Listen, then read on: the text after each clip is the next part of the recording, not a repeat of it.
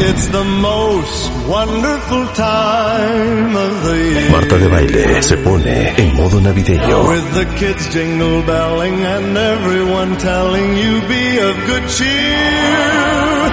It's the most wonderful time of the year. Todos los días, de 10 a 1 de la tarde. Have you ever seen a reindeer fly? La Navidad ha llegado ya a la cabina de W Radio. Those holiday greetings and gay happy meetings when friends come to call. En modo navideño, Yes, the most wonderful time. con Marta de baile.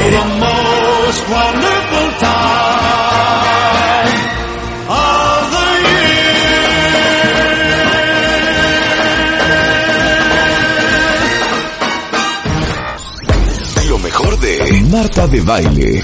Comenzamos. Hoy, en exclusiva, Saint Vincent.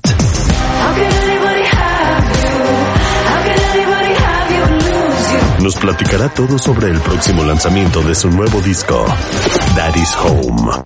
En exclusiva, solo. Con Marta de Baile. Por W Radio. Sé que muchos de ustedes son super mega uber fans de Saint Vincent y por eso decidí platicar el día de hoy con ella y qué bueno que están con nosotros, sobre todo si la aman y la adoran. Muchos de ustedes a lo mejor ya escucharon la canción Pay Your Way in Pain, que es más bien como págala a través del dolor, que es seguramente lo que hemos vivido muchos de nosotros. Eh, y bienvenida Annie, welcome Annie, it's great to have you on the show. Thank you so much for having me. It's great to be here. So do you know how you, how to say pay your way in pain in Spanish? You just said it. You said, uh, pegar, uh, trabajo. Uh, you could tell me. That's good, that's good. It's, it means paga el paso por la vida o paga, págala, that would be the better way to say Yeah. it. Págala a través del dolor.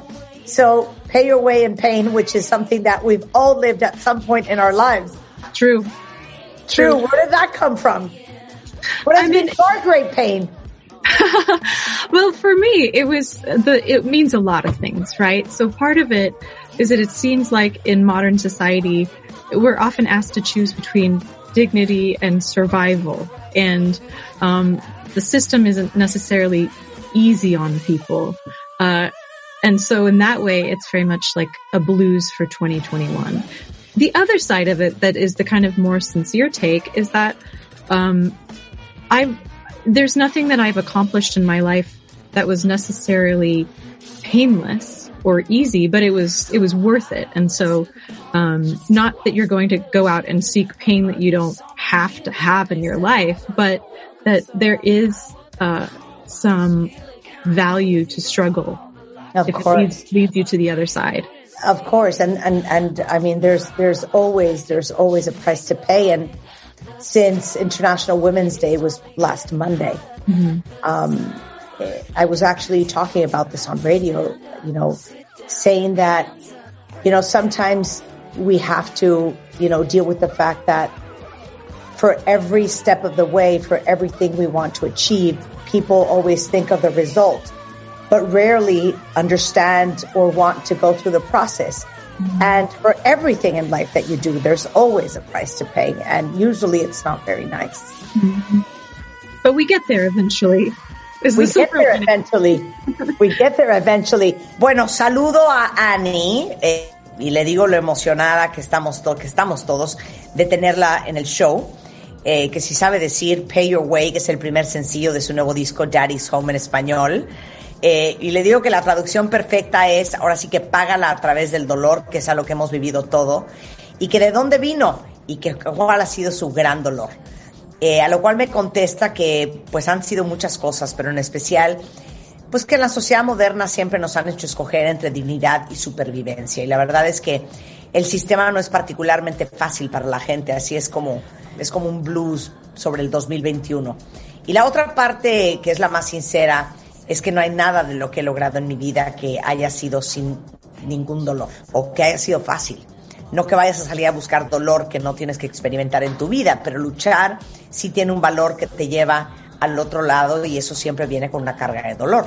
Entonces le digo que, yo siempre digo que siempre hay un precio que pagar y que estábamos hablando aquí en radio y que para cualquier cosa que queramos lograr, la gente siempre piensa en el resultado y rara vez quieren pasar o piensan en que existe un proceso. Y para todo lo que quieras en la vida siempre hay un precio que pagar y normalmente nunca es agradable. Aunque pues lo pagamos y lo logramos eventualmente. So the new album is Daddy's Home. and you, you tend to be very autobiographic. And I know what happened with your father. Thank God he's home. He's well. Um, so was that inspired in him? So where did that title come from? Well, the title is, uh, it's a lot of things too. One, it's intended to be a little bit funny and creepy. Let's be honest. Um, you know, my, my dad, he, uh, went to prison for 10 years and for white collar crime. And it was very painful and very hard and terrible because, um, no matter what the circumstance of someone being incarcerated, it really the whole family serves time with the person who's incarcerated. So, um, but my family also has a lot of gallows humor about the whole thing. So, um, in the song Daddy's Home, I talk about the time when I went to visit him and I literally signed autographs in the visitation room. it's just like, oh my God. I mean, I, to me, that is just, you couldn't write it. So, Yeah. uh, so I write about uh, him coming home, but I also write about the fact that 10 years have gone by and really the, the tables have turned, right? Where I might have been like a daughter or younger, or in some ways a child, uh, when he went in, I'm daddy now, you know? Um, and so it's a lot about that, that, uh, metamorphosis and, and change in your own identity. And, you know, of course, literally daddy's home. Ah, Daddy's Home. El nuevo álbum es Daddy's Home, ahora sí que casa de papá, y tú tiendes a ser muy autobiográfica y sé eh, lo que pasó con tu papá eh, y qué increíble que está en casa y que está bien. Eh, ¿Lo inspiraste en él o de dónde vino este título? Y me dice que la intención es que sea medio tenebroso y también chistoso. Seamos honestos, mi papá, eh, quien fue un criminal de cuello blanco, estuvo en la cárcel 10 años. Y fue muy doloroso, fue muy fuerte y terrible porque no importa la razón por la que alguien sea encarcelado, en realidad la familia completa cumple esa sentencia. Pero mi familia también tiene un cierto humor sobre toda la situación, entonces hablo de la vez que fui a visitar a mi papá. Y literalmente estaba yo visitando a mi papá en la cárcel y firmando autógrafos en el cuarto de visitas. Y para mí pues eso no lo podría haber yo inventado. Eh, eh, así es que escribo también sobre esto, sobre su regreso a casa. Pero también pues han pasado 10 años y las cosas han dado muchas vueltas, ¿sabes? Y cuando él entró, yo era chica cuando entró a la cárcel y era la hija y ahora es increíble, pero al cabo de 10 años, ahora soy yo el papá. Así que hablo de ese cambio y esa metamorfosis y literalmente de que pues ya llegó papá a casa. Well, you know what? When I was listening, you know, 20 minutes ago to Pay Your Way in Pain, um, and, and I want to talk a little about the influences in this album um, beyond that experience, which is, uh, thank you so much for sharing it with such openness. But I mean, fans are very excited on the new material and wondering where it all came from. I, I read that you said it's very, um, it's very soulful. It has a lot of inspiration, you know, on different classics from the 70s, from Sly, The Stones, Steely Dan, um, eh, and many more. When I heard that song, the first thing, I don't know why, I don't know if you've thought of this, that I thought of is Prince. oh yeah. Isn't it? Oh, I, li- I love Prince. I mean, he's the master. Well, it sounded a lot like Prince. There was a certain funk to it, which Yeah. is very much Prince in the 70s. Thank you. Yeah. That's a you. compliment. Yeah, I'll I'll take it. I'll take Prince all day. Sure. Um, yeah, the record. I mean, the record is inspired specifically by um, music that was made in New York from 1971 to 76. I know that sounds very nerdily specific, but it's post Flower Child. You know, the dream was over, right, by 71, but it's pre gay disco and it's pre punk. So it's this weird period of time where, um, the idealism had crumbled. People were trying to figure out what to do. The economy was in a free fall. Um, and we knew we were going to make something of the rubble, but we hadn't figured it out yet, you know, and that time specifically feels very much like the time we're living in now. And so I think uh, even subconsciously, I was probably drawn to that period of time because one, it's music I've lis- listened to more than any other music in my life. Uh, two, I hadn't explored it, even though it's deeply in me. And three, it just, you know, it's blues for 2021. Yeah. Bueno, hace 20 minutos justo, eh, Annie, estaba yo escuchando la de Pay Your Way in Pain. Eh, y quiero hablar sobre las influencias de este álbum, además de esta experiencia, que muchas gracias por compartirla con tanta apertura, pero tus fans están muy emocionados por el nuevo material y quieren saber de dónde vino. Leí que tiene mucha alma y está muy inspirado en los clásicos de los 70s, en Sly, en los Stones y muchos más. Pero cuando escuché la canción Pay Your Way in Pain, lo primero lo que pensé fue en Prince, ¿no? Y me dice, amo a Prince, es el maestro. Eh, le digo que sí, que suena mucho a Prince, tiene como mucho funk, muy Prince de los 70s. Y me dice que gracias, que lo toma como un absoluto piropo, eh, que toma ser comparada con Prince cuando sea. Y, y me explica que está inspirada en la música que fue hecha en Nueva York entre el 71 y el 76. Y eh, me dice, sé que eso suena muy nerd y específico, pero es como la música del post-Flower Child era. Eh, el sueño había muerto para el 71, pero es pre-disco gay y pre-punk. O sea, es este momento raro en el que el idealismo se había desmoronado, la gente estaba tratando de idear qué hacer, la economía se estaba cayendo y sabíamos que íbamos a hacer algo con el cascajo, pero no sabíamos exactamente qué. Y se siente mucho como el momento que estamos viviendo ahorita. Creo que subconscientemente me atrajo este periodo porque uno, es la música que más he escuchado en mi vida y dos, no la había explorado. Entonces, aunque está profundamente dentro de mí, y, y, creo que nuevamente, como te decía al principio, es un muy buen blues del 2021. What did you listen? Uh, what did you listen when you were growing up? I Wait, mean- how old are you? How old are you? Um, I'm 38. Oh, you're a child. You're a child. So, what did you listen growing up? Oh God. the, the grunge era? Was that it? Yeah. I mean, that was why I started playing guitar was Nirvana. Yeah. Um, but definitely, you know, having like boomer parents, I listened to what they loved growing up. So it was Steely Dan, it was Stevie Wonder, um, God, uh, Sly, Jethro Tull. I mean, it's a weird collection, kind of the Doors, uh, all that kind of music from the 60s and 70s. You know what is amazing? And I want to like extrapolate that to life and use you as an example. You really don't sound like anything else.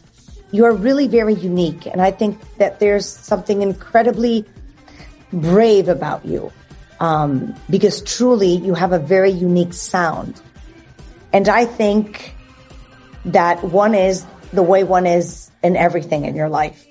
I mean, if you're stingy, you're stingy with money, with words, with love, with time, with everything. If you're passionate, you're passionate in the bed, negotiating at a table, in a fight. You are the way you are in every way. Mm-hmm. That's, that's, that's my theory. Mm-hmm. So you, you are very unique. And I think that that could be for, for my audience, which is very musical, but are also an audience that is exploring how to become the best version of themselves is how to dare and be unique in a world that is so molded and where all the time you are, you know, in constant pressure to looking like somebody or following somebody else and, and not truly listening to your inner self and to your true individual calling. Well, thank you for all of that. Um, I would say that uh, it occurred to me that really the only thing that you can be that no one else can be is yourself. And if you're able to listen to your intuition, hone your instincts, you know, hone your instincts by making bad decisions too. It's all, it's obviously a, a whole path, but, um, just become the most you you can possibly be because it's that is no one could replicate that Um, and as far as you know, I, I'm very lucky that I've been able to really just make music that I've wanted to make and not ever um, make music that I was trying to necessarily like reach to a, a larger audience or anything. I was just like, well, I'm gonna I'm gonna follow my instincts because my instincts are what got me here and got you know um, me engaged with fans and fans believing in this. So if I abandon my instincts now, I'm abandoning them. I'm abandoning the sort of social contract that we made. Ya. Entonces, ¿qué música es la que más has escuchado? Le pregunto yo. ¿Y, y cuántos años tienes? Me dice que tiene 38.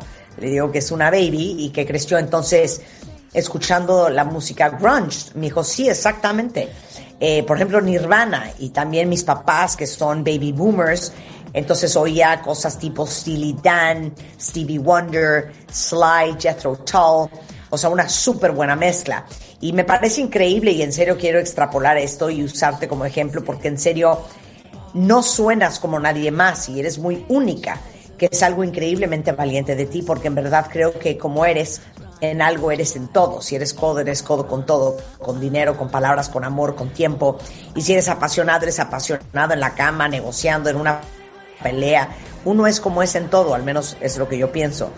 Y, y te vivo, eh, muy única. Y yo creo que eso, para mí, para la audiencia, eh, que es muy musical y, y están buscando cómo ser la mejor versión de ellos mismos y cómo en un mundo que es tan de molde, eh, tienes que verte como alguien o seguir a alguien o sonar a alguien, eh, realmente es difícil escuchar tu individualidad y tu verdadero llamado. Me dice, pues muchísimas gracias por todo eso. Realmente se me ocurrió que lo único que puede ser, que nadie más puede ser, es tú misma. Y si escuchas a tu intuición y de tus instintos y te puedes equivocar aún siguiendo tu instinto, eh, pues al final es parte del camino. Pero solo convertirte lo más tú que puedas ser, porque nadie lo puede replicar. Soy muy suertuda porque he podido hacer la música que yo quería hacer y no la que tenía que hacer. Y pude seguir mi instinto y no música que tenía que hacer. Y eso es lo que me llevó a tener este vínculo con mis fans. Si yo abandonara mis instintos, tendría que romper esta especie de contrato social que hicimos. So you worked again with Jack Antonoff? And, and I wonder what that collaboration is like, where, where you draw the line, how far he can go on making suggestions and how that all works. Um, Jack is so great. He's he's such a cheerleader, and he I'll send him something, and he he will be so enthusiastic about it that even if you were like, oh, I wasn't sure, I'm, I'm not sure where I can see this, he believes, and it makes you believe. And I think that the I think that you know you all we all know stories of um, you know producers or people who and coaches who uh, toughen somebody up by being cruel or you know playing all all of those kind of dynamics with them, making them uh, beg for affection or whatever it is. But you know, Jack is just relentlessly positive, and I I do think that makes for the best work. Um, and he's very focused on the song and what's the heart of the song. And so we, we just have a really good time. And I have a studio, um, here you can sort of see it partially behind me. Um, what is that like? These, these, what are they sheets on top of things? What is that? Is this is embarrassing and I should have taken it off, but I was, re- I was doing a line reading for something else. And so I had to cover the gear so that people wouldn't, well, never mind. It's a long, boring story, but anyway, um, I have a studio. I can do, I can do it all myself here. Um, I just, so I'm able to make a lot of things, send it back to him. He can make some stuff, send it back to me, which is how we had to do about half the record after quarantine happened. But, um, he's a joy to work with. He really is. Entonces, bueno, trabajaste con Jack Antonoff eh, otra vez y me pregunto cómo es esa colaboración, o sea, dónde pintas la raya, qué tan lejos puedes ir, qué tantas sugerencias hacen, cómo funciona todo eso. Y me dice que Jack es lo máximo, es un súper porrista. Yo le mando algo y él se emociona tanto que aunque eh, uno no se sienta segura de, de cómo lo ves, él cree y, al final cree tanto que te hace que creas tú. Y creo que eh, todos hemos oído estas historias de productores y gente que tiene una dinámica de ser cruel haciendo casi que les ruegues por afecto y para que te den retroalimentación, pero la verdad es que Jack Antonoff es incesantemente positivo y yo creo que eso hace que el trabajo salga también. Y él se enfoca mucho en la canción y en el corazón de la canción, entonces simplemente la pasamos muy bien y yo tengo un estudio que puedes ver aquí atrás de mí y le digo justamente estoy tratando de averiguar qué es, son esas sábanas encima de esas cosas, que, qué es eso. Me dice, no, me muero de la vergüenza, lo debí de haber quitado para esta entrevista, pero estaba haciendo una lectura para otra cosa. Entonces tuve que tapar mi equipo para que la gente pues no se distrajera. Eh, pero bueno, olvídalo, es una larga historia y entonces tengo un estudio y puedo hacer todo yo misma aquí, entonces él puede hacer algunas cosas allá, me las manda de regreso y es básicamente como hicimos la mitad del disco después de que nos tuvimos que encerrar, pero en fin, eh, la verdad es que trabajar con Jack es pura felicidad. So it's 11 songs, it's out May 14th. What should your hardcore fans expect? The unexpected? Yeah, I think so. It's a real sea change, I think. It's using old instruments to tell new stories. It's, it's warm. It doesn't push. It's not angular. It's not very distorted. It's just stories of flawed people doing the best they can to survive. Well, that's a story of everybody's life. Yeah. yeah. That sounds, that sounds absolutely lovely. Well, Annie St. Vincent, thank you so much for being with us today. Thank you. Thank you so much for having me. No, it's fantastic. It's fantastic. So we will be looking forward for Daddy's Home. And one more question, obviously. I guess you haven't played lately. 2020 was pretty much of a very complicated, musically speaking year. But what's coming? Are you going to be live somewhere sometime soon? I hope so. God, I hope so. I miss it so much. Um, I, I think maybe at the end of this year, I think possibly. And I think 2022 is when things are going to come back in absolute full force. And I can't wait to see the energy of everyone in the crowd because we will all have just missed, it will be such an amazing homecoming. We all will have missed each other so much. It'll be like embracing at the airport with tears and balloons. I mean, it's, Is that what you've missed the most? Because I I was uh, talking to Ringo Starr a couple of weeks ago, and he definitely said that he's been having a fit for the last year and a half because he had to cancel his tour on Mex- in Mexico, and then he hasn't been able to do anything live, and he was like so upset about that. Mm-hmm. yeah, I, there's there's nothing like it. There's no substitute. There's no drug like it. It's just the thing that makes you feel more alive than anything. Well, please come to Mexico.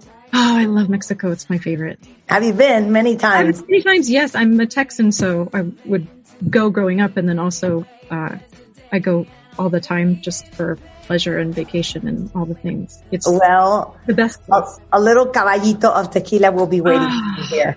Thank you. God bless you. Thank you. I send you a big, big kiss. Take care, Annie, thank you so much. Thank you. Thanks for having me. Oye, entonces, a ver, Annie, son 11 canciones, le digo, que deben de esperar todos los fans de St. Vincent, lo inesperado.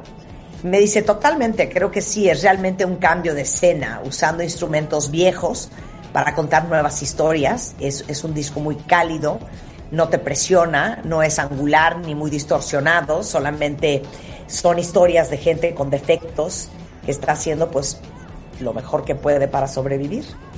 Y bueno, esa es la historia de todo el mundo. Eso suena muy bonito.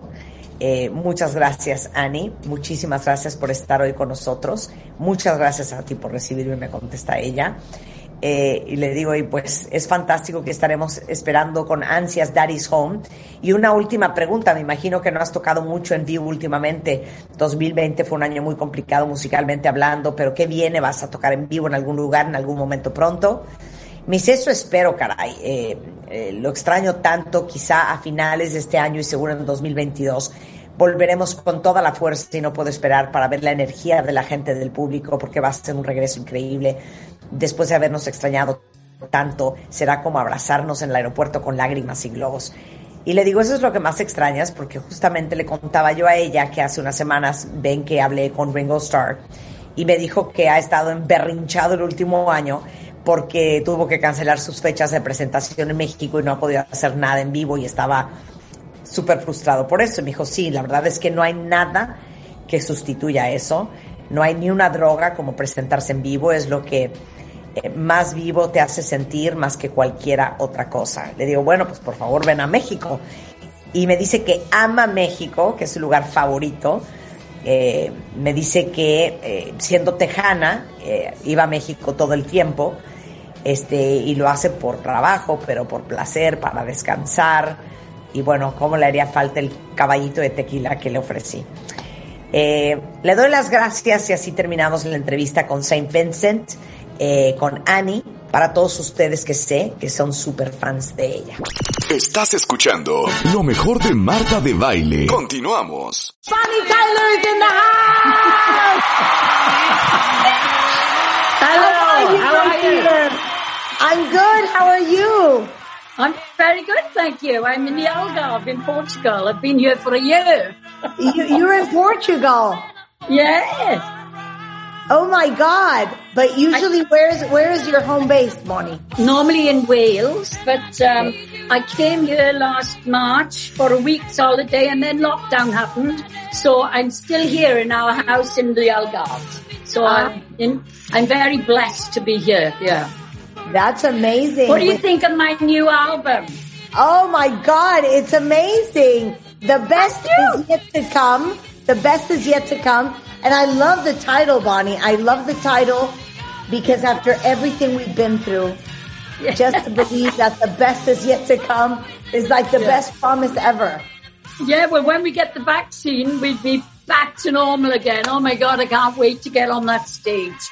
So what, uh, you know, I mean, I love, I love making this album. It was so fantastic to make, but it was before lockdown. So, you know, the song's great for the radio, like, uh, uh, when the lights go down, call me thunder, uh, stuck to my guns. There's so many great songs on there, you know. I'm very happy with it. Well, I'm I'm very happy uh, to have you back. Uh, we've we followed your career ever since the '80s. Obviously, I grew Yeah. up listening to you, Rebecca, as well. We were trying to we were trying to see how we were going to sing to you and and sound decent. But I can imagine that you've been very anxious to sing to everybody after all these, you know, very very long ten months. I was uh, I was talking to Ringo Starr, you know, a, a couple of weeks ago. Really? And, and what he said is, if there's something that's been hard about when you're a singer is not being able to sing and do live performances and see Absolutely. your followers. But I'm How do you feel about that? uh, exactly the same. You know, I mean, uh, this is the first time I haven't worked for since I'm 17, you know. I mean, I, it's been a year already without singing on the stage, you know. And, uh, it's, it's un, unheard of for me. Singing is in my DNA, you know. And, uh, so, but all my batteries are charged now and I'm ready to get on that stage and rock it. That's fantastic. Can I? Can you give me two minutes just to say whatever we've talked about in Spanish? Yeah. Live, so everybody can understand this conversation. Absolutely. Pero es la gran Bonnie Tyler, como ustedes se acuerdan, esa canción Total Eclipse of the Heart, que muchos eh, crecimos escuchándola y, y bailando calmaditas con ella. Está de regreso con un nuevo álbum que se llama The Best Is Yet to Come, eh, con sencillos como When the Lights Go Down, Dreams Are Not Enough, Back to My Guns. Y dice que aunque, aunque este álbum no fue grabado, fue grabado antes de la pandemia, que una de las alegrías más grandes es poderles dar pues, un título tan esperanzador como el título del álbum, que es Lo mejor está por venir, sobre todo ahora que ya hay vacuna y que estamos más cerca que nunca de regresar a nuestra normal normalidad. Y, la verdad es que le digo que, que al igual que Ringo Starr, cuando tuvimos oportunidad de platicar con él, eh, creo que es algo que le pasa a todos los cantantes, la, la frustración de no poder cantar con sus, eh, a su audiencia, de no poder hacer shows en vivo. Y dice ella que ella es la primera vez desde que tiene 17 años que no ha podido cantar, que es parte de lo que está en su ADN y que está feliz de regresar y poder rockear este, este álbum. Ahora sí que por cielo, mar y tierra, cuentavientes. So, you know, for many, um, the iconic song is Total Eclipse of the Heart. But Yeah. many might not know that Bonnie Tyler kept on working and producing and, and making albums, uh, and you have an amazing array of, of, of music ever since that song. Yeah, this is my 18th studio album. So I think it's like, um, uh, you know, it's been 50 years of career, you know, and uh, I still love doing it. And I'm not going to retire. I just, uh, I just can't wait to go on tour again, you know, with the band. And uh, we're coming to South America in September. And uh, hopefully that'll still happen. Oh, that's amazing. Le, le digo que para, para muchos a lo mejor Total Eclipse of the Heart es ahí se quedó y la verdad es que desde entonces Bonnie Tyler ha tenido muchísimo éxito, ha tenido 18 álbumes de estudio desde ese entonces, 50 años de carrera y, y lo increíble es que parece ser que eh, si todo va bien, en septiembre va a tener un tour por eh, Sudamérica. eh, que está increíble. So, so what countries in South America are you going to visit? Is Mexico included? Um, all the all the um, shows are listed on bonnietyler.com. So I, I don't have it in front of me at the moment, but uh, yeah, take a look at bonnietyler.com and you'll see all the shows where I am and come and see us because we're going to rock and we'll have a great time. Oh my God, it's going to be so emotional that first show. I think we're all going to be crying tears of joy. Absolutely. Dice, bueno, eh, toda la lista de los países que voy a visitar están en bonnietyler.com. Que qué emoción volver a tocar en vivo y, y imagínense eh, lo espectacular que va a ser ese primer show y volver a conectar con, con todos y cada uno de ustedes. Now, I have to ask you a question because I know, I know the lyrics. I'm 53, so that was like from my time. That was from my time. And this is a song that I slow dance with whatever guy I liked at that time. And me and Rebecca, we were laughing because we said, you know, it's been so long and I still remember the lyrics. I cannot believe it.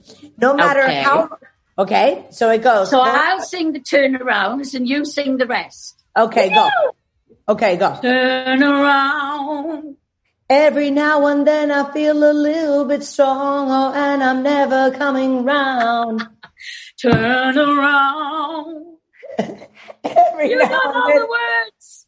Not that part, but I know that. Turn around. Turn around up bright eyes.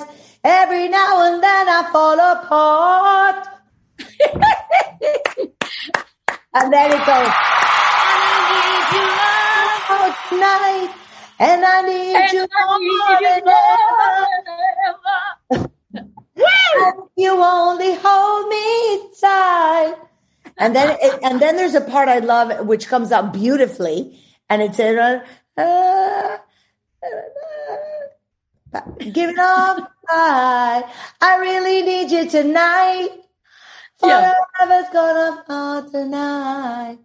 Yes. And then it says, Once upon a time. uh-huh, there was light in my life, and now there's only love in the dark. Yes. Nothing I can say. A total eclipse of the heart. And, and, and I, I hear your voice and it's the same voice because you're like, in Spanish, we call it ronquita, which means like I like that sound. ronquita is like a little bit, you know, um, like on the rough side. It's like, I'm ah. on TikTok now. you're on TikTok now. Yeah, 450 people, 450,000 people have duetted with me on there. So you Okay. can come on there and do a duet. Absolutely. And, and what do you do on TikTok? Turn around. yeah. So this new album, um, The amazing. best is yet to come. Yeah, the best is yet to come. So it's it's um it's again David McKay, your your you know producer Fantastic. for Yeah, yeah. David McKay. Yeah. So tell us about that collaboration. Well, um, I mean, I did my very first two albums with David McKay in the early 70s. And uh, It's a Heartache was on there, you know, Lost in France and uh, my first hit records. And then I hadn't seen him for 40 years. And then we got back together um, through a mutual friend, uh, Kevin Dunn, who plays the bass and has written a, a song on this album called um, uh, You're the One.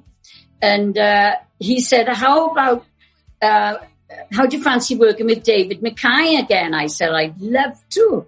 So he said, uh, because he is knocking my songs into shape, you know. So I said, oh, great. Okay. And you know what? Since I've been back with him, been a real joy. I've been making, uh, I- you know, I've done two albums with him now. And two years ago, I released one called Between the Earth and the Stars, which was quite successful actually.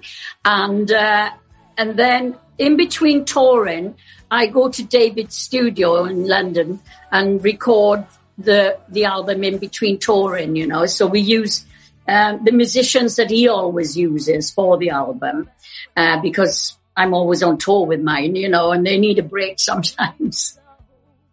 Dice, bueno, que trabajar otra vez con David después de 40 años de, de pues no haber este, vuelto a ver a este hombre que trabajó en muchos álbumes con ella, eh, en canciones que seguramente muchos de ustedes conocen como Lost in France y More Than a Lover, este, y la de It's a heartache. a heartache. Well, you do Yeah. understand Spanish. I mean, you've, li- you've been listening to For a year. so you must the gist of it. Well, it is in English, you know, when you say it. Y, este, y nada, increíble porque entre los tours, eh, porque este álbum se grabó eh, antes de la pandemia, tuvieron oportunidad de trabajar en el estudio de David, eh, que es el productor con que trabajó hace 40 años, y con músicos de David, porque ella estaba en tour y toda la gente con que ella trabaja musicalmente hablando, pues necesitaba un break, y que fue una colaboración espectacular, y, y tienen que escuchar el álbum, se llama The Best Is Yet to Come, eh, tiene exactamente, para ser precisos, 1, 2, 3, 4, 5, 6, 7, 8, 9, 10, 11, 12 tracks. Y es el, el gran regreso post pandemia de, de, de Bonnie Tyler. I have to ask you, so what's with your life? Married, children, wh- what's the deal? No, no, I've been married for 48 years to the same man, Robert. And uh, no, we're very happy. And uh, I would, no, I left it too late to have children. I, I had a miscarriage when I was 40. So I left it too late to, you know, it didn't happen again after that. You know, I didn't fall pregnant after that. But that's okay. You know, it's just to show me that uh, I could have been pregnant, but it wasn't for me, you know. And uh, but we have a lovely life. We've got loads of uh, nieces and nephews, sixteen nieces and nephews. You know, we're a very close family. Uh, of course, I miss them. I haven't seen any of them now for a year, but uh, yeah. And in between touring, I come here to Portugal, you know. But I did. I only expected to come for a week last March, and now it turned into a year. I've learned to swim at the at the old age of sixty nine. I can find, finally swim. You look, I can't believe you're 69. You Do you know what? You don't look fifty three. You really don't. But you don't look 69, not even in your wildest dreams. I well, you know, I have Botox twice a year, now, darling, but I haven't been able to have it for a year now. So, oh my god. No, you look fantastic. Oigan, me está diciendo, tiene 69 años. No sabe lo espectacular que se ve. Yo esta mañana traigo el pelo chino y, y, y me dice, no porque que tú tengas 53, pero Dios mío, parece, parezco de su edad. Pero se ve espectacular Bonnie Tyler. Lleva 48 años casada con el mismo hombre Robert. Eh, eh, perdió un bebé a los 40 años. Y dice, pues la verdad es que empecé con esto de los bebés demasiado tarde y fue claro que no era algo para mí, pero tenemos una relación increíble, una vida increíble, 16 este, sobrinas y sobrinos. Y dice, en marzo del 2020 fue a Portugal una semana y nunca pensó que se iba a quedar un año. Aprendió a nadar Este, y bueno, dice que ella le encanta el Botox, que no se lo ha podido poner hace mucho tiempo, pero se los digo en serio, yo que la estoy viendo, no tienen una idea lo espectacular que se ve a los 69 años. Bonnie Tyler, hagan de cuenta la misma exacta cara y el mismo exacto pelo de ese, de ese álbum donde salía Total Eclipse of the Heart. What I'm saying in Spanish is that it's the exact same hair, the exact same face that I saw on that album. No, You look, I got a different style now. Yeah. you look fantastic. After all these years. You you know what? I've always thought, why do you think that song was so successful? If I knew that, I'd bottle it and sell it. It's it's amazing. It is an amazing song. It's iconic. Aren't I lucky to have an iconic song like that? Yeah. And also, Holding Out for a Hero is another iconic song, you know, from the film Footloose. But you know, this album, my new album, I'm more excited about this than I have been with any of my albums for, for many years since Total Eclipse, you know. And I'm having wonderful reviews, you know. I haven't had that since Total Eclipse of the Heart. Oh, that's fantastic. Dice que este álbum, que vale mucho la pena, ya lo, lo pueden descargar en Spotify, en Amazon Music, en todas las plataformas. Se llama The Best Is Yet to Come. Dice que eh, desde, desde hace mucho tiempo no recibía eh, reseñas tan positivas como las que ha recibido de este álbum. Es el álbum que más ilusión le ha causado. Eh, eh, hablamos un poco de, de la canción y por qué es tan icónica eh, eclipse total del corazón, como lo decían cuando lo ponían en la radio en español y dice, no sé, pero la verdad es que qué orgullo tener una canción que sea tan icónica, tan clásica y tan recordada. Si supiera cuál es la fórmula, pues ya lo hubiera embotellado. Pero la verdad es que este nuevo álbum es, es muy espectacular, ha tenido eh, muy buenas este, críticas y vale mucho la pena que lo escuchen y que lo bajen para todos los que son fans de Bonnie Tyler. Eh, les repito, se llama The Best Is Yet to Come y vale la pena que entren a bonnietyler.com porque ahí viene la lista de todas las eh, ciudades y países sudamericanos que va a visitar para que eh, chequemos si viene a México porque estaría increíble verle en vivo con esa voz ronca espectacular que tiene. Eh, Bonnie, something. Have you ever been to Mexico? I don't. I don't know. I don't remember. Yes, I came to Mexico about four years ago. Four years ago. Yeah, something like that. Really? I don't think it was. Uh, I don't. I think it was four years ago. But I had a fantastic audience there. They they loved it. They absolutely loved it. But what are you going to play on the radio? As all we've done so far is talk. Claro, no, no, no. Este eh, dice que estuvo hace cuatro años en México, que tuvo una audiencia espectacular. Y sí, yo no sé si alguien de ustedes allá afuera lo, lo- nos esté escuchando y la haya visto en vivo, pero este, bueno, pues estuve hace cuatro años en México. What did you say about radio? I said, when are you going to play the songs? Ah, no, yeah, let's, let's play the song. Let's play the song. When I say goodbye to you, that's what we're going to go to commercial break. The whole, the whole song. Which one do you want to play? The best is yet to come when the lights go down. When the lights go down, it's great. Oh, Call Me Thunder's awesome. Okay, you choose whatever you want to play. Uh, when the lights go down. When the lights go down. Bonnie, it was great having you on the show. Thank you so Thank much. you. Very soon in Mexico. Congratulations on the best is yet to come. The microphone is yours. You present the song and we'll just lay it on the air. Right. Well, hi, this is Bonnie Tyler. I'm going to be playing you my new song off the album, one of the new songs, and it's uh it's called When the Lights Go Down.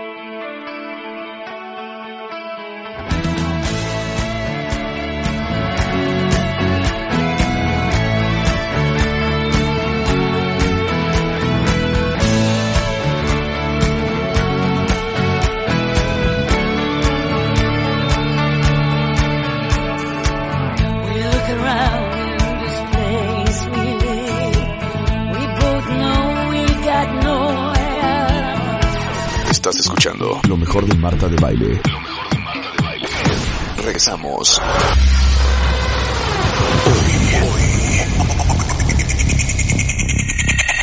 Hoy, en la cabina de W,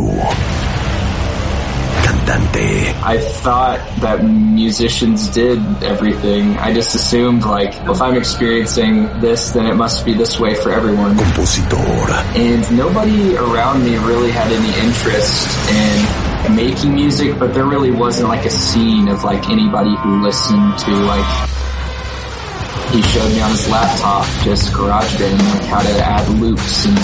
y productor estadounidense de Aledo, Texas. Yeah, I grew up in a small town in Texas called Aledo. It's like a suburb of Fort Worth.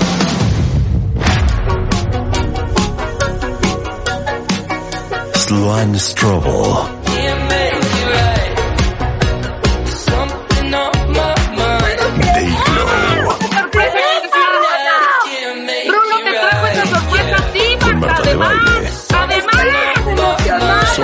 por W Ay, pobre, Radio. No saben ni qué estoy diciendo, pero ¿se acuerdan desde que la semana pasada estoy obsesionada con una canción que se llama You the Day Glow? De sorpresa, me trajeron al de Day Glow. How are you, my friend? I'm good. How are you? Oh, I'm so excited. This is a surprise from my team, from me, because Oh, I've been awesome. playing your song non-stop on the radio show, on my Instagram. Like I, I tag them the song on every little video I do, and I'm like obsessed with you. It's part of my playlist on Spotify, and I'm like, who is this guy? Where did this song come from? And I'm like obsessed. So my team behind my back went and wrote to you, I guess on Instagram, and then they found you. Awesome. Yeah, well, here I am. It's nice to meet you. It's nice to meet you too. So él es Sloan Strubble, es el que está detrás de, eh, pues digamos que el concepto de Day Glow. Y ven que desde la semana pasada le estuve poniendo sin parar, Rebeca Rulo. Rulo, cuenta cómo estuvo eh, esta canción de Close to You que me parece espectacular y fue un éxito. So my friend, I know you're from Texas. Tell us all about you. I love your video. You dance so cute. It's such a great song. Thank you. Um, yeah. Um, well, I am 21 years old. I write and produce all of my own music um, here in this bedroom, actually. Um, and yeah, I don't know. I make music as Dayglow, um, and I have fun doing it. That's amazing. Tiene 21 años. Eh, él es de Texas, de Fort Worth, Texas. Y dice que ha, ha hecho su música que está explotando en Spotify en todas partes y sonando en la radio desde el cuarto, desde donde está transmitiendo ahorita. It's amazing. You're so young, Sloan. Yeah, yeah, I am. Well, let me tell you something. This is very interesting because there's a lot of young people out there that love music and that do music in their own homes. But to make the crossover and to start, you know, becoming national and then international because you came all the way to Mexico and I can imagine that song is in other countries as well is like a dream come true. Yeah, yeah, it's it's crazy. Um, the internet is a big thing, you know, and it can do amazing uh, stuff. So um, I honestly don't know how it happened, but it did, and it's really cool. No, dice que el Internet es impresionante, cómo se mueve y cómo algo se puede hacer grande de absolutamente la nada. Dice que no tiene claro cómo sucedió que esta canción se volvió un éxito, pero que está increíblemente y contentamente sorprendido. So, when did Close to You like become a thing? Yeah, so I started writing close to you maybe like a two years ago, and um, I was listening to a lot of like 80s and 70s pop music, you know, and I just started messing around on like some vintage synths that I have back there, Okay. and um, just kind of like making this little instrumental song. And um, yeah, I just wanted to make like a 80s sounding pop song, so um, it all went from there. Eh, dice, you know, I'm sorry that I need to, you know, speak in Spanish and English, but Sure. the audience speaks Spanish. Eh, pero dice que, que eh, empezó a escribir la canción de Close to You hace como un año, eh, ahí mismo en su cuarto con estos sintes como vintage, y que él es fan de la música de los 70s y 80s y quería hacer una canción que sonara como pop ochentero. Y, y les voy a decir una cosa, yo no sé si ustedes cuando escuchan la canción les recuerda a lo que me recuerda a mí. Ahorita la pongo en un segundo para que la escuchen y aprecien esta composición y producción de Sloan's Trouble. Pero a mí me sonó cañón a Phoenix. So when I first heard the song, the first thing I, I thought was, this sounds a lot like that French band called Phoenix. Yeah. Doesn't it? Yeah, I, I love Phoenix. Um, yeah, they're, they're one of my favorite bands. Eh, so how did you do the video? Um, yeah, good question. So I to one of these. It's, it's a friend of mine who's a director in Austin, and I went to him with the idea of making it feel like an '80s, um, like late night TV performance, you know. Um, and we just like set up a little studio and did it. Eh, dice que un amigo de él, así es como hizo el videito, que un amigo de él que vive en Austin, que es director de videos, eh, pues llegó con él y le dijo, ya tengo esta idea de hacer un video que se vea súper ochentero, y así es como nace la idea de hacer el video. Can we listen to the song together? Let's do it. Okay, so I played this literally, literally 65, 70 times in the last five days. And the first thing I did last Friday was played on the air. This radio show is national and it's also international because a lot of people listen to it through Spotify on the podcast and through, you know, our websites. So, um, a lot of people in the world are listening to you right now. So let's listen to the song together. Échala, Wow. Rulo.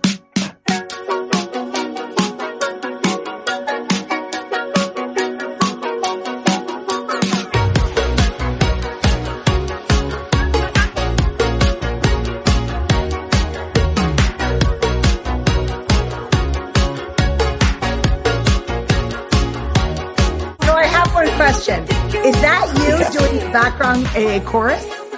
It is. yeah. Well, the, next time, darling, we are great singers on the show. So next time, if you need background vocals, you can call me. yeah, I'm, I'm thinking background dancers as well. Yeah. And let me tell you something. I was just looking at it on Spotify. It has 15,891,175 um, reproductions on Spotify. Isn't that amazing? Aren't you just shocked?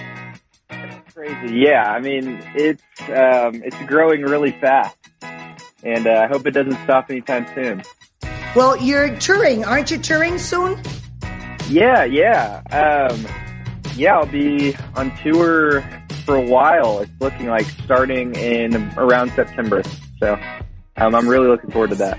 Okay, so if somebody is listening to this in the States, where can they see the tour dates? Um, if you just look up like dayglowband.com, all the tickets are there. Um, but if you go to Instagram, uh, my Instagram handle is just like dayglow.band, you know. Um, it should be pretty easy to find. Okay, and there's and there's something else I want to talk about. Bueno, si quieren verlo, va a estar en, en- en- de gira.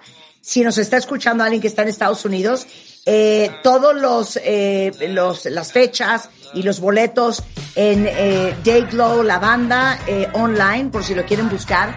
Pero eh, está sacando el día de hoy el video de Woa Man, que es el tercer sencillo de su próximo álbum Harmony House, programado para salir el 21 de mayo.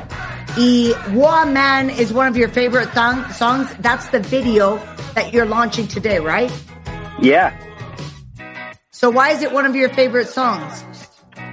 Um, I mean, I've I've been really excited to release the whole album for quite a while.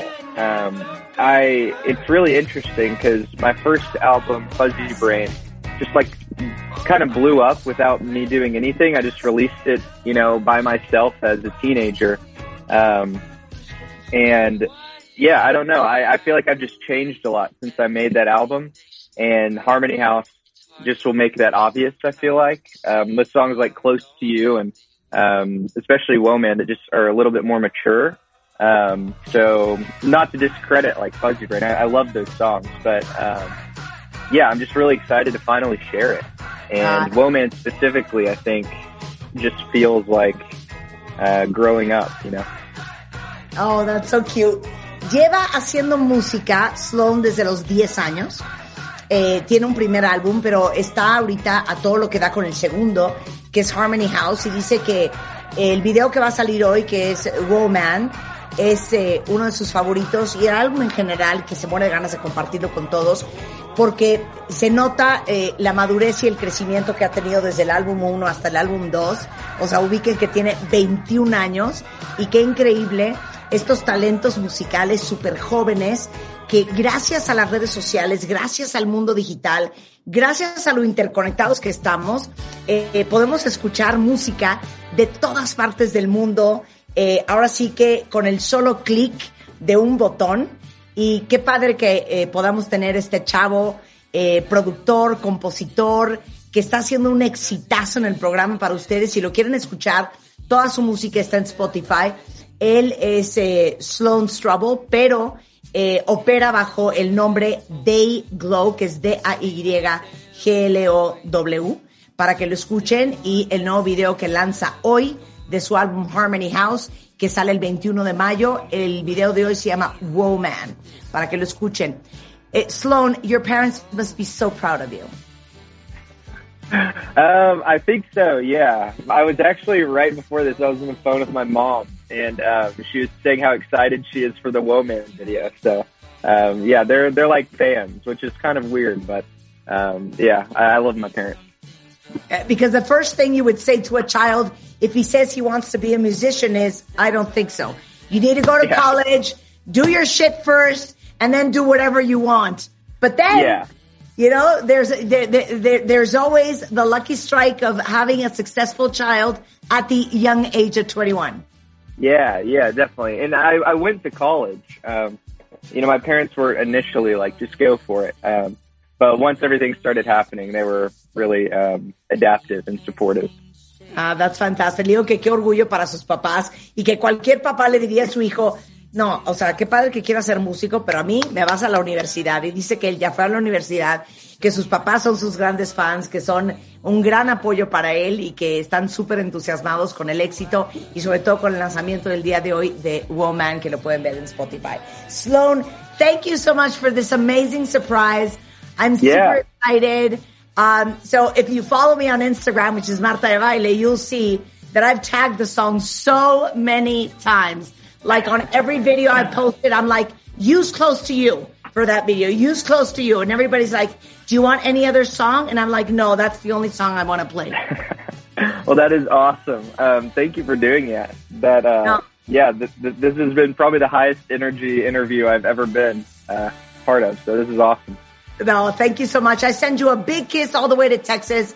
Um, I hope that when you're even more famous than you are today, you still remember that I was there at the beginning. Yeah, I will not forget. Send you a big kiss, Tom. Thank you so much. Bye. Thank you. Take care. Take care. Bueno, eh, les pongo la liga del video de Woman y acuérdense la, la canción que a mí me trae obsesionada. Se llama Close to You. Me, me parece tan contenta, tan dulce, tan divertida y me fascina este niño. O sea, tienen que verlo bailando la canción de Close to You en el video porque es tan cute, es tan, tan una, una monada. Un- me parece una monada. Oye, qué gran sorpresa, Rebeca. Qué gran sorpresa, Rulo. Rulo, ¿quieres contar cómo me organizaste esta sorpresa? A ver, cuéntanos, Rebeca. escribió, le contestó bien lindo, además, escribió por su Instagram, le contestó súper lindo, se puso, no, les dio, le compartió el teléfono de su manager y se dio el deal, ¿me entiendes? O sea, qué padre. O sea, muy sencillo, muy lindo, muy accesible, muy cute. Y este chavito, de verdad, cuentavientes, Marta, te lo digo, este chavito va para arriba, ¿eh? Pero para arriba, totota. Estás en silencio, no te escucho. Y este. Ah, 100%. Ah, 100%. Es súper talentoso. Y sí es cierto. Yo te decía que tenía. No me acuerdo a quién, a quién te dije que, que me, me sonaba, pero sí es todo Phoenix, güey. Y lo acaba de decir, ¿no? Sí, parece Phoenix, Parcells, padrísimo. Aparte que lo hace en su casa, hay ratoncito. Oh, wow. Y esto es lo que debemos también, este, pues como que la gente lo escuche. Hay muchos cuentavientes que sí lo conocen y la rola, o sea, ya está en top number one, o sea, ¿me entiendes? El chavito Claro. se trae. Por eso digo, watch out Justin Bieber, watch out Justin Bieber, ¿no? bueno, buenísimo. Ahí pueden descargar la, la nueva canción en Spotify. Igualmente está este, la de Close to You, que es mi, mi gran fascinación. Lo mejor de Marta de Baile. Hola a todos, bienvenidos a esta entrevista muy, muy especial. Creo que para todos los que somos amantes de la música, pero por sobre todas las cosas, para todos los que son fans de Hueso Colorado de The Beatles. Hoy, en exclusiva para México, tenemos en W Radio a Ringo Starr desde Los Ángeles, California, porque resulta ser que Ringo, eh, que es muy activo, eh, es de hecho impresionante, que tiene 80 años y se ve espectacular. Está por lanzar su nuevo EP el 19 de marzo que se llama Zoom In con amigos e invitados especiales como obviamente Paul McCartney, Diane Warren, Corinne Bailey Ray, Sheryl Crow, Phineas, David Grohl, Lenny Kravitz y muchos otros. Vamos a hablar de este nuevo álbum con él. Vamos a hablar del nuevo documental de Peter Jackson que sale el próximo mes de agosto de este año, de The Beatles Get Back. Y también vamos a hablar del lanzamiento de eh, pues la historia de más de 30 años de Ringo Starr y su All Star Band, eh, que es este libro que ha sido la sensación, un libro de colección que se editó en el mes de diciembre. Ringo, my dear, I am the original. Martha, my dear. Oh, that's your name, darling. How lovely. How are you? It's great to have you on the show. Hey, thank you. I'm just uh, changing a tweet I did. I went and said, you know, it was 50 years ago today we did Ed Sullivan show in America, and uh, 18,000 people have said, you don't even know what day it is. It was 57 years ago. Oh my God. Bueno, se estaba carcajeando porque dice que estaba componiendo un tweet que acababa de poner. Porque justamente un día como hoy, pensaba él hace 50 años, eh, hicieron uno de los programas más importantes de entretenimiento en Estados Unidos, que era The Ed Sullivan Show. Y me dice, me contestaron casi 18 mil personas diciéndome, qué bárbaro que ni siquiera sabes en qué día estás. No fue hace 50 años, fue hace 57, hace 57. Y eso es lo que estaba corrigiendo. You know what? There is one thing. I was like scrolling through your Instagram and I was, I'm shocked. You're What? eight years old, Ringo? Yeah. You look 60. You look What? 55. What? What do you say? You look my age. I'm 53. yeah. You're not 53. You look 21. Yeah, but you look 55. I mean, you're amazing. You're amazing. I am truly, I cannot get over the fact that you're 80. I just, Okay. Well, uh, you you have to get over the fact because it's true. it's amazing. You look fantastic. And, and I think that one of the reasons must be your joy of life and how you keep yourself busy nonstop. I do, and uh, it is joy of life, and it's doing what I love to do. I love to play. You know, I always, you know, when I'm asked that question, when I was 13, ill in hospital, they gave, you know, to keep us busy because we were bedridden for 10 months. Uh, to keep us Why was that? Why was that? I had tuberculosis. Oh my God. And uh, a teacher came in with little triangles, maracas, and little teeny drums. And she would point to, you know, she had a big uh, thing up. If you if she pointed at the red dot, you hit the drum. The green dot was the tambourine. And she gave me this little drum. And from that minute, I mean, it's still so big in my mind, my life. I only wanted to be a drummer from that second. And guess what? It worked out well. And guess what? You're one of the best ever. Uh, no, I'm the greatest. Bueno, lo primero que tenía que comentar era lo impresionante que se ve Ringo Starr, considerando que tiene 80 años. Y le digo, es que neta pareces de 60. Me dice, no, espérate, más abajo, más abajo. Y le digo, bueno, yo tengo 53, lo cual me dijo, la verdad que entre nos que no podía creer, que parecía yo de 21. Pero me dijo, pues te digo algo, créelo. O sea, tengo 80 años. Y te voy a decir una cosa, todavía me impresiona muchísimo ver para atrás y darme cuenta lo magnífica y lo enorme que, resultó mi vida. Eh, me acuerdo cuando tenía yo 13 años que estuve 10 meses hospitalizado y le pregunto que por qué. Y me dice que porque tuvo tuberculosis. Y como tenían que estar acostados todos los niños en la cama, una de las enfermeras les trajo unas maraquitas, una, una pandereta, les trajo unos, eh, una batería y ella les iba enseñando cómo tocar eh, según eh, el, color del circulito que, que les enseñaba. Y me dice, y desde ese entonces me enamoré con la batería y nunca, nunca, nunca voy a olvidar cuando dije, a esto me quiero dedicar, quiero ser baterista. Y le digo, bueno, no solamente eres baterista, eres uno de los mejores del mundo. Y me dice, no, no, no, no, no, soy el mejor del mundo. Oye, so we're very excited. I have so many things to talk to you about. Uh, let's go. Okay, so let's start with the latest. So Zoom In is coming soon, March 19th. Yeah. All very excited. And I'm an amazing music lover, so I did I did my my very intense research on everybody that was on and everybody that was playing as well. So Wow.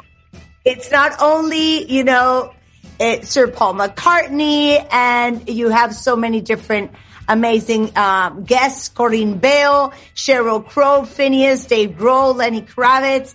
We're going to talk about that. And I also see you have Nathan East, um, Steve Lukather, uh, Walsh. It's, it's an amazing lineup. So Dave Grohl. how, how you picked out the, the guests.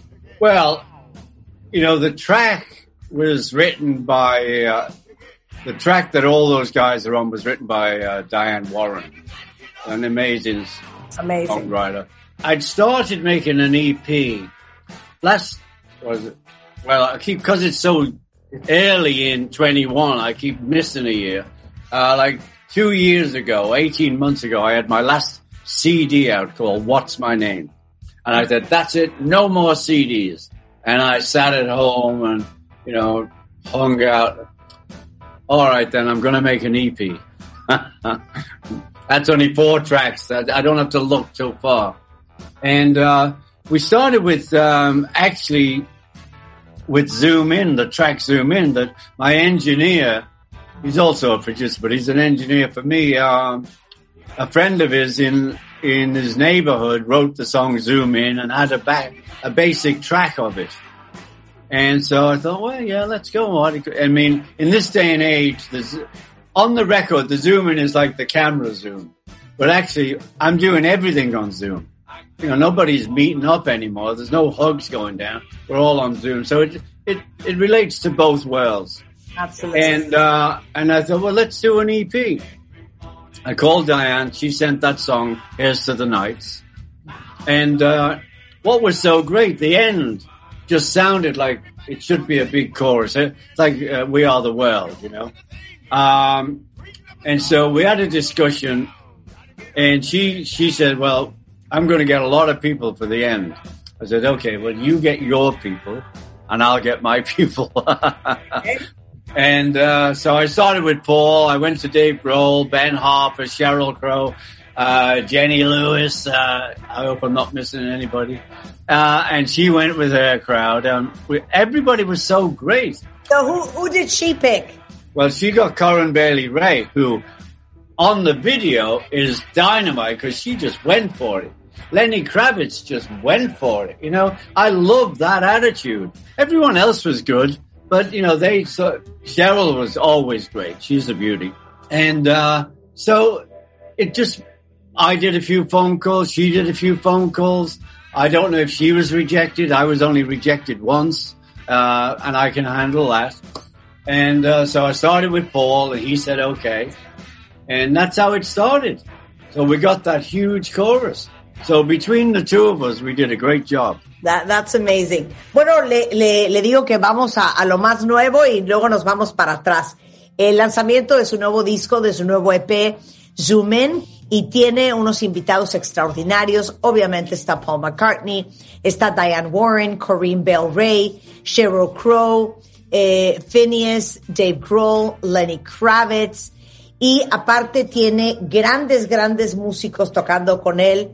Creo que todos los que amamos la música sabemos quién es, por ejemplo, Nathan East, que estuvo con Barry White en The Love Unlimited Orchestra, Steve Lukather de Toto, Joe Walsh de The Eagles, y le pregunto que cómo decidió escoger a cada uno de ellos. Entonces dice que, bueno, todos ellos están en el primer sencillo que se llama Here's to the Nights, eh, que fue escrita por la gran Diane Warren, que para darles un poco de referencia, cuentavientes, ha escrito canciones para desde, híjole, desde Leanne Rhymes hasta Taylor Dane, desde Chicago hasta James Ingram, James Ingram Aerosmith, eh, Celine Dion, es una super compositora en Estados Unidos. Eh, cada quien escogió a quién iba a invitar. Eh, él escogió a sus invitados, ella escogió a los suyos, ella trajo, por ejemplo, a Corinne Bailey Ray, que dice que está sensacional en el video, vale la pena que lo vean. Ah, ella también escogió a Sheryl Crow, que dice es lo máximo esa mujer y es la bomba. Y la verdad es que en esa canción nos dimos cuenta que tenía que al final haber como una especie de coro, por eso oyes a todos ellos juntos, muy como tipo You Are the World. Eh, una canción muy famosa de los ochentas que seguramente todos recordarán. Y, la verdad es que eh, se tardó 18 meses en trabajar en este proyecto. Ya había hecho un CD, ya se había aburrido, dijo, ¿qué podemos hacer? Plena pandemia y dijo, pues vamos a hacer un, un EP. Y hace justamente 18 meses comenzó este proyecto que nace primero con eh, la canción de Zoom In, que estaba escrita por un amigo de eh, su productor, Mr. Sugar, y eh, de ahí dijeron, ¿por qué no en vez de hacer solamente una canción hacemos un EP? Y así es como nace el nuevo EP, Zoom In. I've, I've always wondered, um, do you, do you talk to Paul a lot? Do you like miss each other? Do you talk about the good old days? I have to hide from him. He's always bugging me. yeah, not every day. We don't talk every day. We are friends. We live in different countries. If we're in the same country, we always say hello. We probably have dinner. Or, you know, the last couple of times, I, once at the O2, I got up and played with him. And, uh, and here at Dodger Stadium, I got up and played with him. And if I have a track on a CD I'm making, which we make here in this room, um, and he's in LA, he'll probably come over and bring his bass and play for me. That, Oh, you know, that's how it is now. It's not like we're, know, like the Beatles were at the beginning, 24 hours a day, day and night. Uh, now we have a bit of space. Ahora que mencionó a Paul McCartney, le digo, oye, ¿cómo es tu relación con Paul McCartney? Hablan mucho y me dijo, no me deja en paz. Digo, no, no es cierto. La verdad es que eh, somos muy amigos, no nos hablamos diario, pero hemos tocado juntos. Ahora que él estuvo no hace tanto en el Dodger Stadium, eh, tocamos juntos, me subí a tocar con él.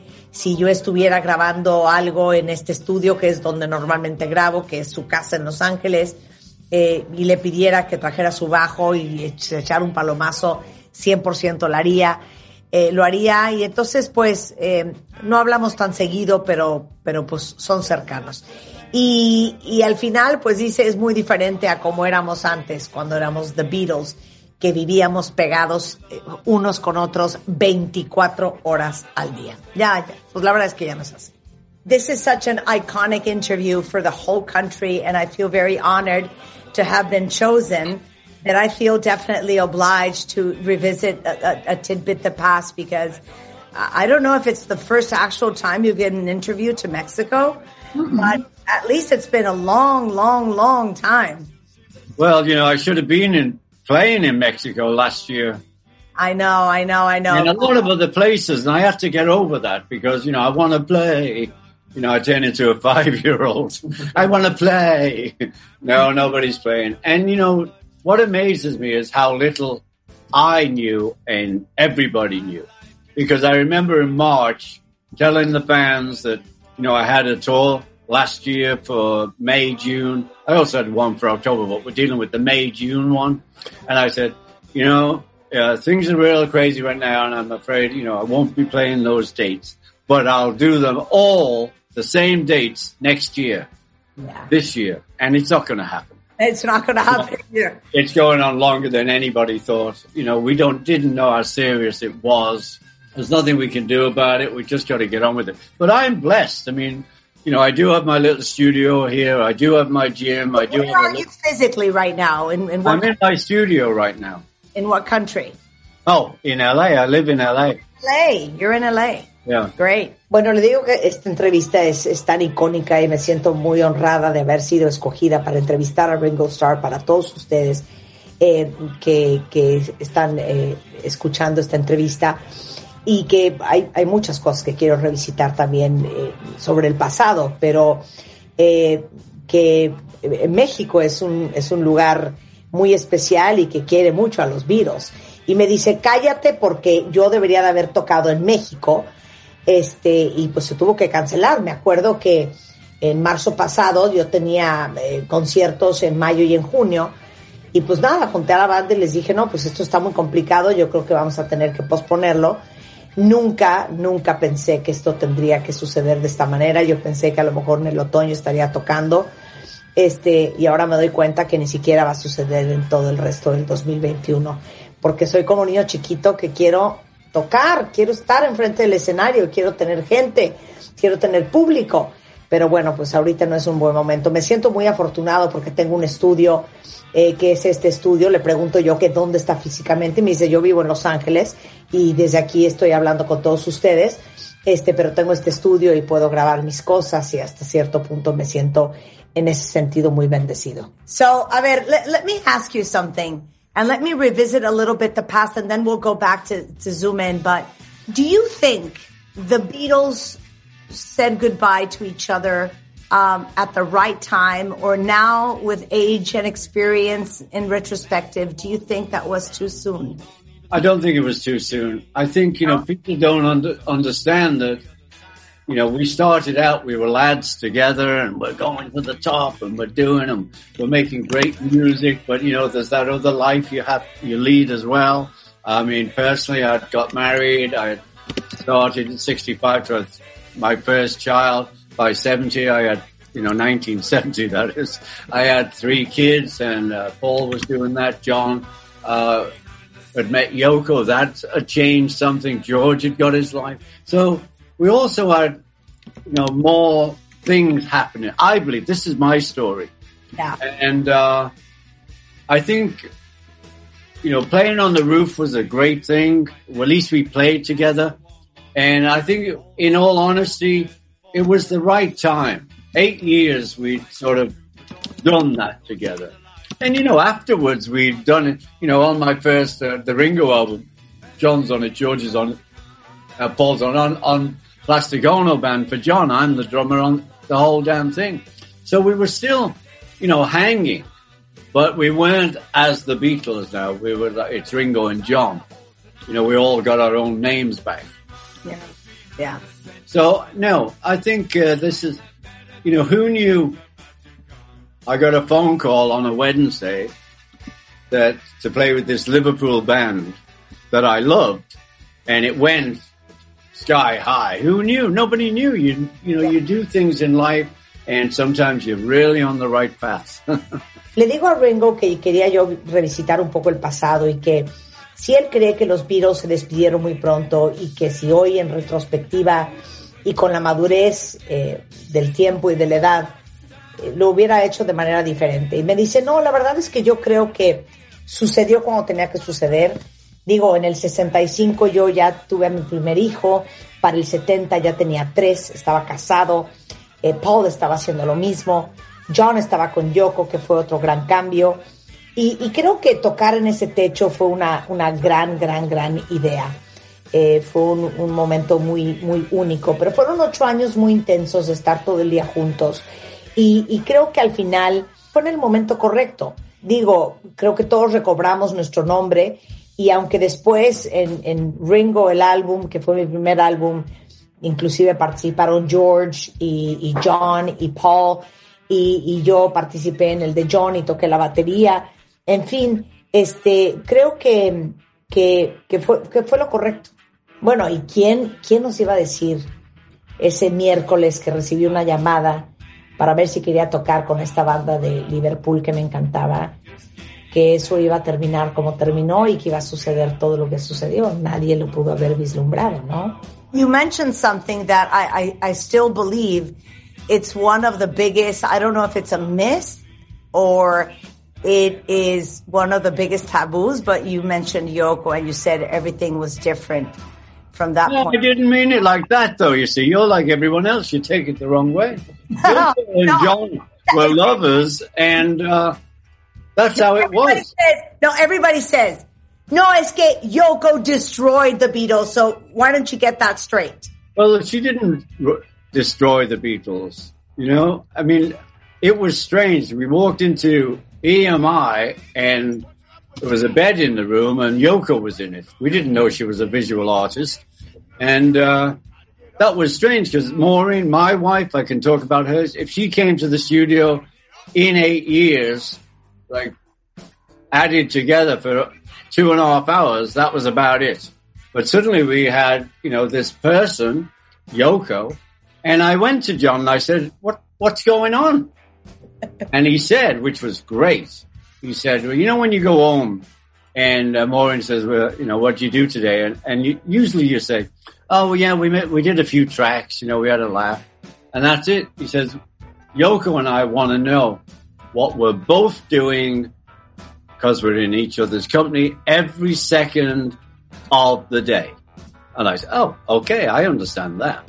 And that's what they were doing. And it didn't really get in the way of the music. Um, in fact, she joined the Beatles when we were doing the rehearsal for the, for the Get Back movie. you know, because George had left. So he'd had an argument with Paul, so he left, you know. It's, it's like, you know, we're four brothers. You have good days, lots of good days, and then you have a bad minute. That's how it is. Of course, of course, of course. Le digo que ahora que mencionó a Yoko Ono y cómo cuando llegó a la vida de John las cosas cambiaron, que a qué se refiere y que me explique, porque estamos de acuerdo que uno de los grandes mitos es que Yoko destruyó a The Beatles y le digo a, Ringo que pues aclara el tema. A lo cual me contesta, no, a ver, no, no, no, yo no creo que Yoko haya destruido a los Beatles. Eh, hay una historia muy graciosa que dice que en la disquera, en, en eh, EMI o EMI, de repente un día llegué y había una cama, así, a medio estudio, y en esa cama acostada estaba Yoko Ono. Y me llamó muchísimo la atención porque mi esposa Mora, digamos que si en ocho años habrá estado en el estudio en total dos horas y media, es mucho. Entonces, pues ver esa escena fue un poco de no entiendo qué está pasando. Entonces llegué y le dije a John, oye, ¿de qué se trata esto? ¿Por qué está esta mujer acostada en esta cama? Y dijo, mira, ubicas que cuando estás casado, llegas a tu casa de un día de trabajo y te pregunta a tu esposa cómo estuvo y pues a lo mejor lo máximo que le dirás es, ah, pues hicimos algunas canciones y nos reímos un poco, punto y se acabó. Pero Yoko y yo queremos saber lo que pasa cada segundo de nuestra vida y de nuestro día. Y lo queremos compartir porque queremos estar uno en la vida del otro. Y la verdad es que dice Ringo que Yoko no se metió en la parte musical. Dice, lo único es que sí nos ayudó con los, los ensayos de la película Get Back, porque eh, George se peleó con Paul, entonces todos se fueron y, y la verdad es que es pues como hermanos, tienes días buenos y tienes días malos. So, one more question. So we're ex- super excited. The new EP, the date is March 19th. And um, you know, the, the book, which is so exciting that you launched in December. I'm sure that many people that are listening to the interview already have that book. Yeah. And, um, and there's something great also coming up, which is the Peter Jackson, The Beatles Get Back, which opens in theaters this coming August. Uh, yeah, Peter Jackson, thank God. I mean, he decided to go on along with us. He looked at the original documentary, which I've never liked. And, uh, I kept moaning, there's no joy in it. There's no fun.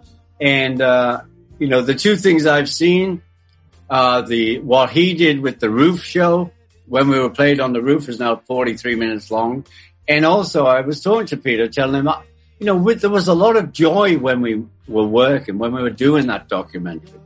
And uh, he found footage. He used to come over to my house in LA, and he'd say, "Look what I found," and we're laughing, we're having fun as a band. And that little teaser that came out uh, is so great because you can see us. We are a band. We are laughing. We're having fun. We're like picking on each other. a little. You know, it's like how it is. So uh, I don't know what the end result is, but I'm sure I trust Peter, and so should you. Oh, absolutely. We trust Peter. Bueno, le digo que hay cosas increíbles para todos. No solamente el lanzamiento del próximo EP, eh, que es Zoom In, sino también viene eh, el, libro que seguramente muchos de ustedes tienen. Se lanzó en el mes de diciembre y son los 30 años eh, de All Stars 1989-2019, Ringo Starr, Ringo Rocks. Pero no solamente eso, viene el nuevo documental creado por Peter Jackson eh, que se llama Get Back. A lo cual me dice, sí, la verdad es que estoy muy emocionada. eh, Peter Jackson es maravilloso. Y eh, la verdad es que el, el, el documental eh, original, el pasado, el antiguo, el clásico de Get Back, a mí ni me gustó mucho, porque siento que no refleja la felicidad y la alegría que había en la banda y cómo nos carcajeábamos.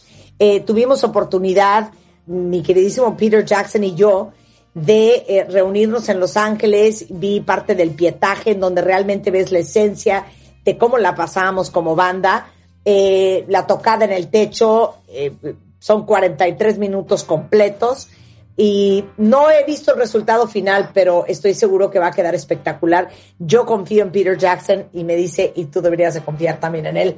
Bueno, Peter Jackson es neozelandés y fue el responsable de todas las series, eh, la saga de The Lord of the Rings, eh, que seguramente se, se, se acordarán muy bien, El Señor de los Anillos, y ahora con este nueva película documental que se llama Get Back to the Beatles, hace su gran regreso. So what would you like uh, to say to all the Mexican fans that will be watching this video and listening to this interview? Yeah. What is that venue I play in Mexico City? Oh, it's Auditorio Nacional, was that Yeah, it? yeah. Well, I should have been there again last year. I and. I've done that venue twice now, three nights on the run. Mexico City loves me. and I love them. Peace and love, Mexico. Goodbye. Thank you so much, my friend. Thank you so much. And we hope to see you in 2022. All the Yeah. best of luck with the new album. Thank you. Le digo que palabras finales para todos ustedes, si hay algo que les quiera decir. Me dice, ¿cómo se llama donde yo iba a tocar? Digo, el Auditorio Nacional. Me dijo, sí, supuse haber tocado ahí y desafortunadamente no pude. Este, amo México y México me ama a mí. Y este, bueno, así es como cerramos esta increíble entrevista con Mr. Ringo Starr. Espero que la hayan disfrutado tanto. Encantador, la verdad. No nos cayó muy bien, nos cayó muy bien Ringo Starr. Lo mejor de Marta de Baile. Bueno, cuentavientes, hoy tenemos un invitado súper especial. A lo mejor alguno de ustedes lo conoce perfecto, otros les sonará el nombre y otros a lo mejor no tienen idea de su existencia. Su nombre es Chem Gunn. Y además de ser un reconocidísimo asesor de imagen, host de televisión, autor bestseller, es un ícono de la moda americana. Tiene un gusto, eh, tiene una expertise en diseño de moda, trabajó en el Parsons The New School for Design, una de las escuelas más importantes de arte y diseño en el mundo. Eh, fue también director de creatividad para la marca Liz Claiborne. Ha escrito los libros A Guide to Quality, Taste and Style, eh, Tim's Guns Fashion Bible, Guns Golden Rules y seguramente muchos lo recordarán porque fue coanfitrión y mentor de diseñadores en el programa Project Runway por 16 temporadas. Bueno, pues ahora, desde el 2018, Tim Gunn, junto con Heidi Klum, iniciaron una nueva aventura en la serie de Amazon, Making the Cut. Y hoy regresa como host, como productor ejecutivo de la segunda temporada que se lanza ya y que la pueden ver a través de Amazon. Tim, thank you so much for being with us. It is absolutely fantastic talking to you. Uh, Martha, listen, thank you. And it's an honor to be able to, to speak with you. Thank you. And, and all of your, all of your view, viewers and listeners.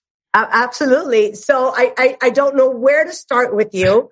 Um, cause there's so many things I want to talk about. But first of all, what is amazing about, you know, Project Runway when we had that and now making the cut is that most definitely it took out that veil and that mystery out of how fashion is made and what the fashion world is like, wouldn't you say? Oh, absolutely. And Martha, I have to tell you, when, when Project Runway premiered in 2004, the fashion industry in, in the, the, uh, U.S. was very, um, divided in, in its perception of the show. Um, the journalists, the fashion editors, um, in particular, had nothing but disdain for it. They hated it because they liked that veil of mystery. They liked that, that glamour. They thought that this is what this, this should all be about. But the designers loved the show because they could say to their family, watch this show. You'll understand better what it is that I do. And it doesn't look glamorous. It's dirty. It's gritty. It's daunting. And unless you love it, don't do it at all. So we're very proud of that. And with making the cut, we're extremely proud to introduce uh, even a more realistic um, view of the fashion industry, which is it can't just be about a pretty dress. It's really about branding. Um, and how do you become the next great global brand? So for Heidi and for me, making the cut is really a dream. Bueno, después de saludarlo, mi primera pregunta iba muy enfocada a que después del éxito que tuvo en su momento y que tuvo 16 temporadas, Project Runway, y ahora con Making the Cut, la verdad es que estos dos programas sí como que le quitaron ese velo, ese misterio que había de lo poco conocida que era el behind the scenes en la industria de la moda. Y me dice totalmente, y déjame decirte, Marta, que cuando se estrenó Project Runway en el 2004, la industria de la moda estaba muy dividida en cómo percibían el show. Los periodistas y los editores de moda no tenían más que un profundo desprecio por el show porque pues a ellos les gustaba que hubiera tanto misterio y tanto glamour y pensaban que así era como debía de ser.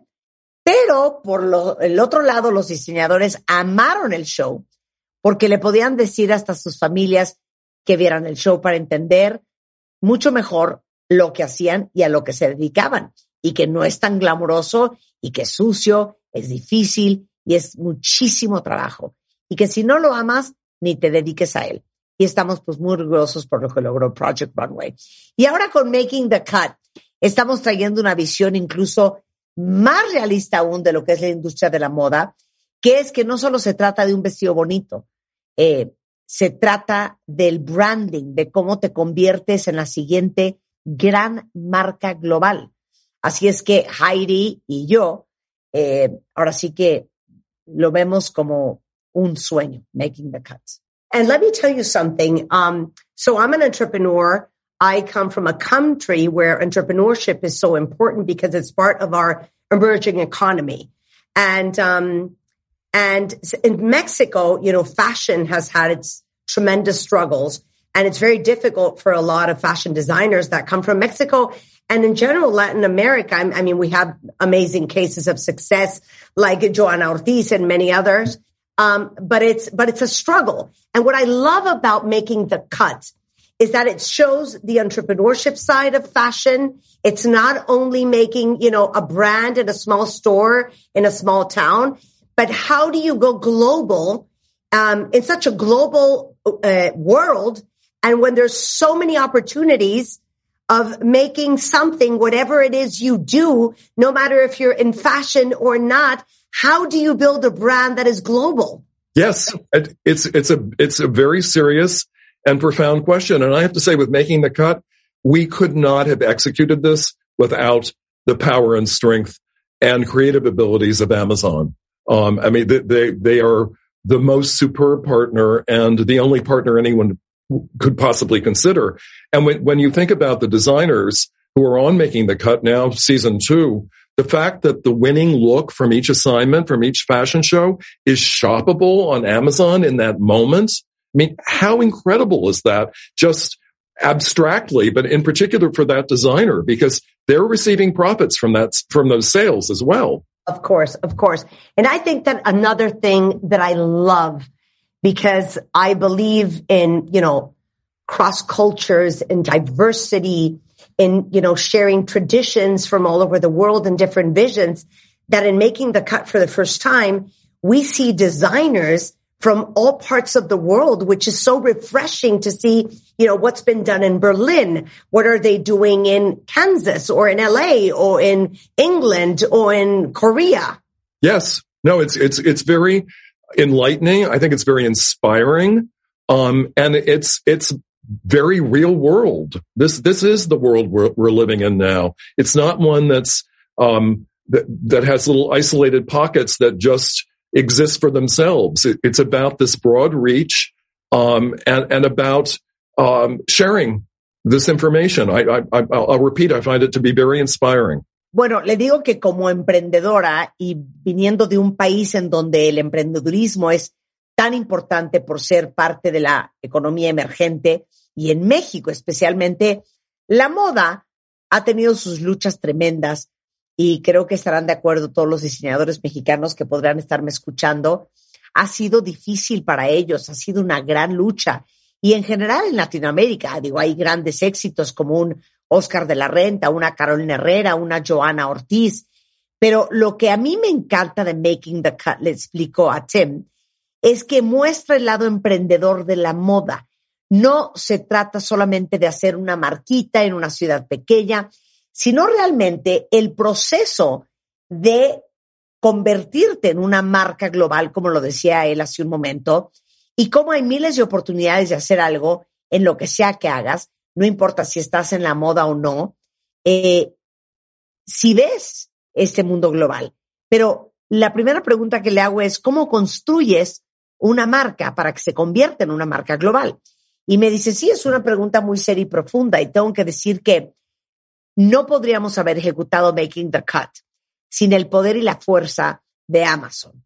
Son el socio más magnífico y el único que otros deberían de considerar. Y cuando piensas en los diseñadores que están en la temporada 2 de Making the Cut, el hecho de que cada look ganador de cada tarea y cada pasarela lo pueda comprar la audiencia en Amazon en ese mismo momento, lo hace increíble.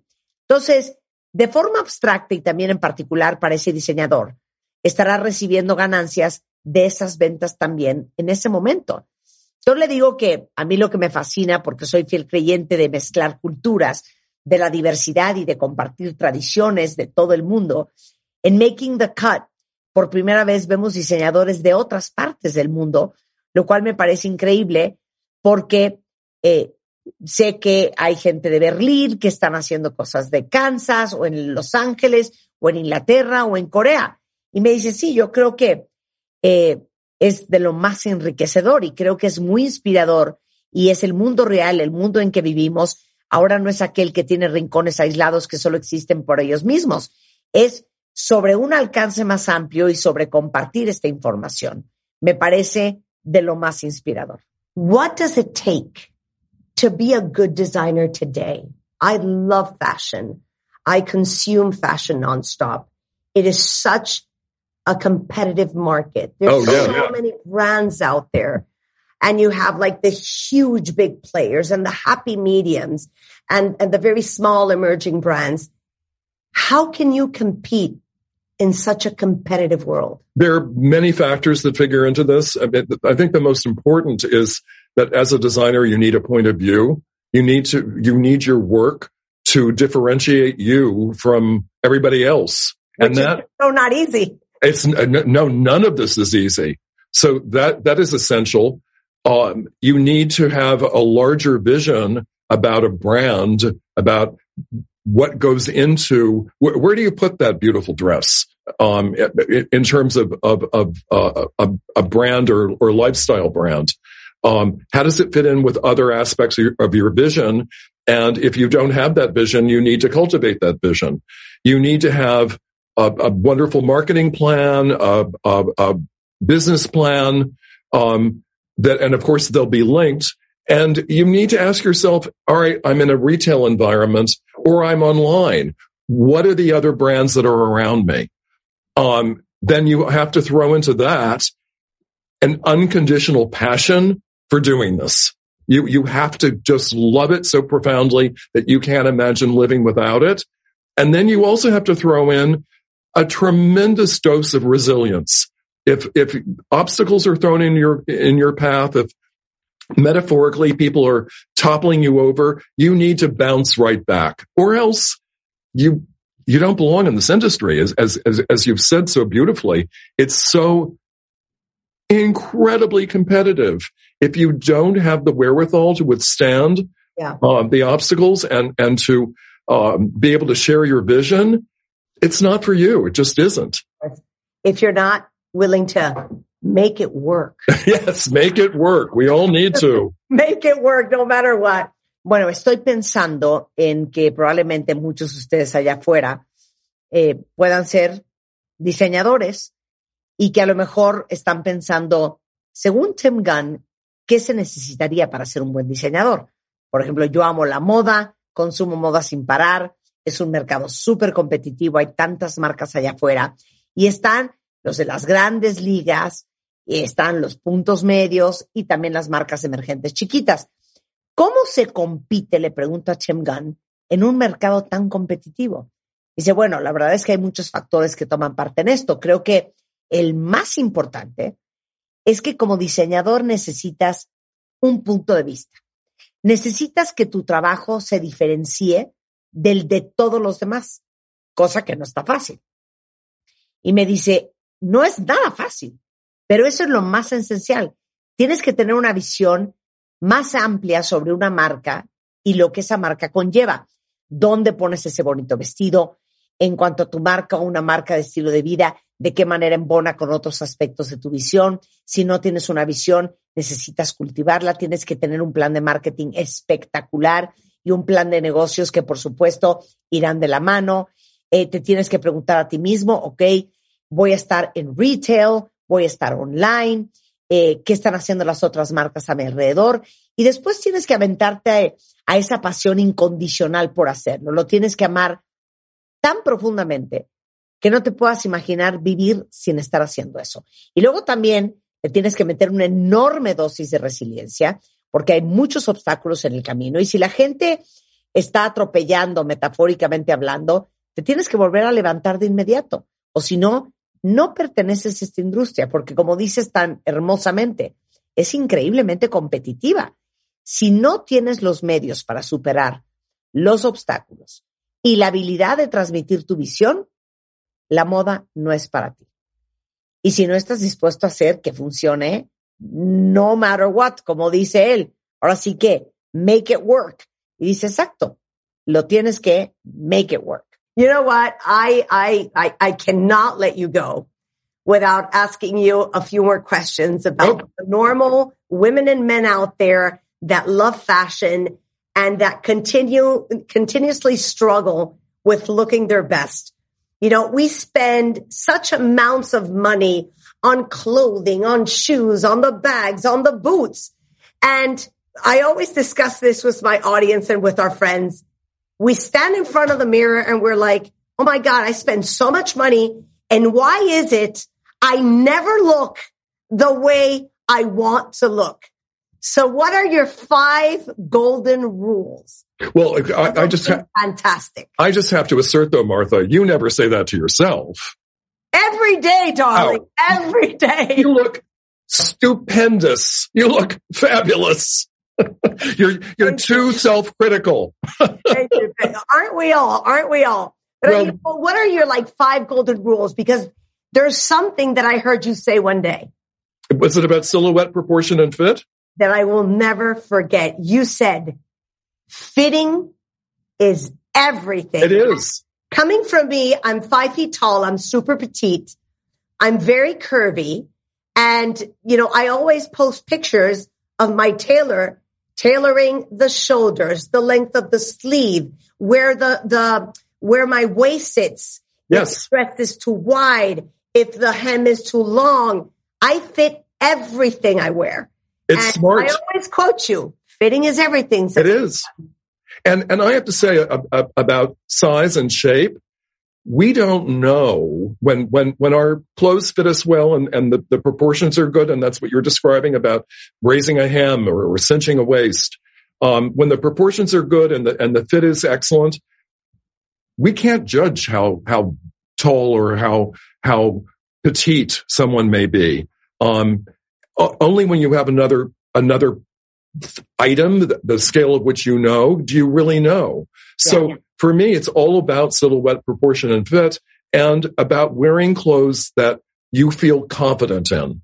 Um, I, I, I never will ever make anyone into my dress up doll. Whenever I have to, am asked to go shopping with someone or do what people sometimes call a makeover, I call it a make better. Um, and, and I, it, it's not about me making these decisions. It's, it's about being a sidekick with, with an individual, um, man, woman, um, or someone who wants to dress in a gender neut- neutral way. I want that individual to be pulling items from, from the, the racks and the shelves.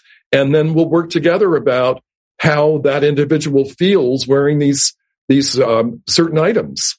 Um, it, it's, it's, well, you know, fashion is extremely personal and it's really about the semiotics of clothes. The clothes we wear send a message about how the world perceives us and what do we want that message to be. Le digo que aparte de hablar de la industria de la moda y de making the cut, que no lo puedo dejar ir sin hacerle muchas preguntas que creo que van a ser muy interesantes para todos nosotros. Para todos los que están allá afuera, que aman la moda, hombres y mujeres, pero continuamente batallan para verse impecables. Ya sabes, inviertes un dineral en ropa, en zapatos, en bolsas, en botas. Yo siempre discuto esto con, con todos ustedes y nos paramos frente al espejo y pensamos, o sea, me gasté un dineral y por qué nunca me veo como me quiero ver.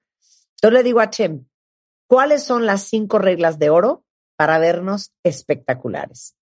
Y me dice, bueno, tengo que aclarar, Marta, que no te lo dices a ti misma, ¿o sí? Porque todos los días te ves estupenda, fabulosa. Creo que eres demasiado autocrítica. Pero eh, las cinco reglas.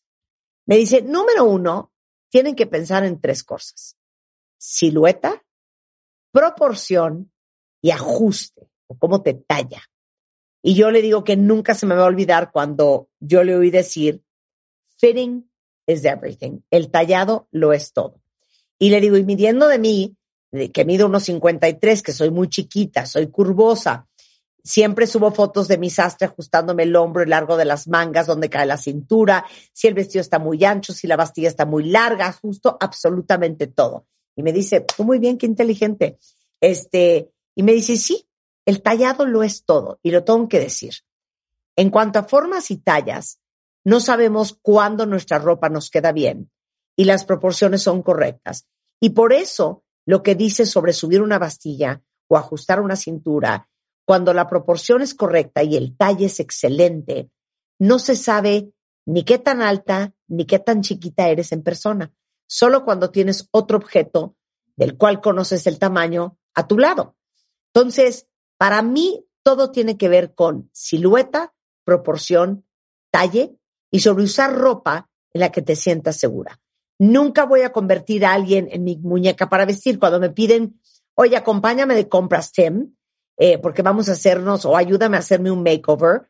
Yo siempre le digo, no es un makeover, es un make better. No es una transformación total, simplemente es crear una mejor versión de esa persona. Porque no se trata de que yo tome las decisiones, te diga, ponte esto, ponte el otro, esto no te va. El punto es que yo quiero que ese individuo vaya escogiendo cosas de las repisas y de los ganchos y luego ir trabajando sobre cómo se siente ese individuo en particular usando esas piezas. Como tú sabes, la moda es extremadamente personal y realmente sobre la semiótica de la ropa. La ropa que usamos manda un mensaje sobre cómo el mundo nos percibe y cuál queremos que sea ese mensaje. Tim, it was a pleasure talking to you. Oh, and Martha, for me too. I feel like we're old pals. I feel as though we've known each other for years. We could talk for ages, darling, and you would be so proud of my fitting. I'm, I, I already am. I send Much you a love to you. big kiss. Take and stay, care. and stay healthy. And cool. Yeah. Bye bye. Bye bye. Eh, lo despido con un gran beso y les recuerdo que ya está disponible en Amazon Prime la segunda temporada de Making the Cut con Heidi Klum y Tim Gunn y lo más cool de todo es que lo que vayan viendo lo van a poder comprar online en amazon.com. Lo mejor de Marta de Baile. Hoy, hoy, hoy. En exclusiva. Marta de Baile. How strong and clear your calling has been. Michelle Obama. For me, it started with appreciating and valuing my voice. La entrevista más esperada de esta temporada. We let our children speak their truth and ask questions and explore things that maybe were taboo when we were growing up. Marta de Baile. Michelle Obama. How important it is, no matter what age the audience will be, to find your purpose in life. Solo. Por W Radio.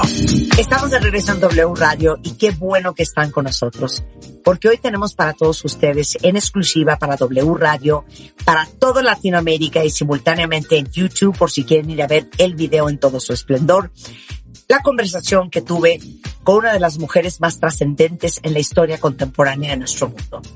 Como ustedes saben, Michelle Obama es esposa de Barack Obama, eh, madre de Malia y Sasha, es abogada, autora bestseller, productora y lo más importante de todo, ex primera dama de los Estados Unidos. Eh, Michelle Cuentavientes ha sido fiel abanderada de sus causas y un extraordinario ejemplo para todas las mujeres y hombres allá afuera, gran empoderadora de otras mujeres. Y seguramente algunos de ustedes han leído su libro Becoming. Es un libro autobiográfico que ha roto innumerables récords. Al vender dos millones de copias en sus primeros 15 días, se convirtió en el libro más vendido del 2018 y hoy suma más de 14 millones de copias vendidas en todo el mundo. La verdad es que su vida se ha regido por la congruencia, la rectitud, la perseverancia que la caracterizan.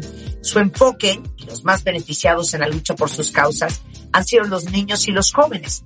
Y desde su gestión como primera dama, Michelle ha mantenido un compromiso con la salud y nutrición y siempre será recordada por su lucha contra la obesidad infantil. Como ustedes saben, Michelle se graduó magna cum laude en sociología de la Universidad de Princeton antes de entrar a estudiar Derecho a la Universidad de Harvard, donde obtuvo el título de Juris Doctor o Doctor en Jurisprudencia. Y desde muy temprano en su vida tuvo la suerte o el privilegio de saber exactamente que su propósito era mucho más grande que ella, algo que hablamos tanto en este programa, y que quería dedicarse a servir a los demás, a generar un cambio y con ello un mejor futuro para todos los niños, las niñas y todos los jóvenes de su país y del mundo. Hoy protagoniza un show de Netflix creado para toda la familia que se llama Waffles and Mochi, que tiene como fin educar y ayudar a repensar los ingredientes que consumimos, la comida que estamos comiendo, tanto padres como hijos. Y es principalmente por eso que hoy tuvimos esta conversación. Michelle Obama, Waffles, Mochi y yo. Hello, how are you? So good. Good to see you. Thank you for having us. My friends Waffles and Mochi. I, I, don't, I don't know if introductions are necessary, but I don't want to be rude. I've been watching them all night last night, so I know exactly who they are. well, it's great having you, and I'm so happy that I can talk to you because I think we have so many things to discuss. But let's start with waffles and mochi. So I was watching it last night and I'm so mm-hmm. happy. You know why? Because in Mexico, where I come from, we have a big issue with child obesity and child ah. diabetes. Mm-hmm. So it is a subject that we're very worried about, all of us who are parents. Mm-hmm. And I would love for you to tell us, Michelle, how did all this come about? And um, how can we impact other countries Mm. in the world in very much need of this information? Mm, well, I, you know, I'd love to take credit for this concept, but it's really, it, it, really came from the co-creators, uh, Jeremy Connor and Erica, uh, Thormelin. Uh, and when they approached me about the concept of making a food adventure show that would encourage kids to try new things, uh, particularly fresh vegetables, it was a no-brainer for me um, because, like you, uh, in in Mexico, we in the United States are dealing with the same issue. It's been an issue that has been at the forefront of my uh, causes since I was in the White House. Um, and part of what I did as first lady was to meet kids where they are on this issue, um, to, to try to make it fun, to not make it so much of a chore, uh, and a show that, you know, has these two wonderful characters flying off around the world on a magical shopping cart. You know, it, it was just, uh, you know, including songs and guest chefs and, uh, cartoons and the voices of children from all around the world. You know, it, I'm, I'm hoping that we as a, as a, a planet can unify around this issue as well. And what better way to start than with something fun, you know? Después de un caluroso saludo en donde eh, cariñosamente Michelle Obama me dice, gracias por estar aquí, qué bueno verte, gracias por tenernos aquí. Me presenta a sus amigos Waffles and Mochi, que son también estelares en su programa Waffles and Mochi. Eh, ahora sí que no quiere ser grosera, pero los tenía que presentar. Y le digo que estuve viendo toda la noche eh, el programa de Waffles and Mochi, que los conozco perfectamente y qué alegría poderla tener en el programa. Eh, estamos muy felices todos de poder hablar con ella, tanto que platicar y empecemos con Waffles and Mochi. Eh, programa que estaba viendo anoche y qué gusto verlo porque en México, de donde somos todos nosotros cuentavientes, eh, tenemos un problema enorme de obesidad y de diabetes infantil. Es un tema que nos preocupa mucho a todos los que somos papás. Y me encantaría que me dijeras, le digo a Michelle, cómo surgió todo esto y cómo podemos tener un impacto en otros países del mundo que necesitan esta información. A lo que ella me contesta, bueno, me encantaría tomarme los créditos de este concepto de Waffles and Mochi, pero en realidad fueron los co-creadores Erika Thormalen y Jeremy Conner. Y cuando se acercaron a, ella, eh, con este concepto de un show de aventuras con comida que iba a incentivar a los niños a probar cosas nuevas, particularmente verduras frescas, frutas.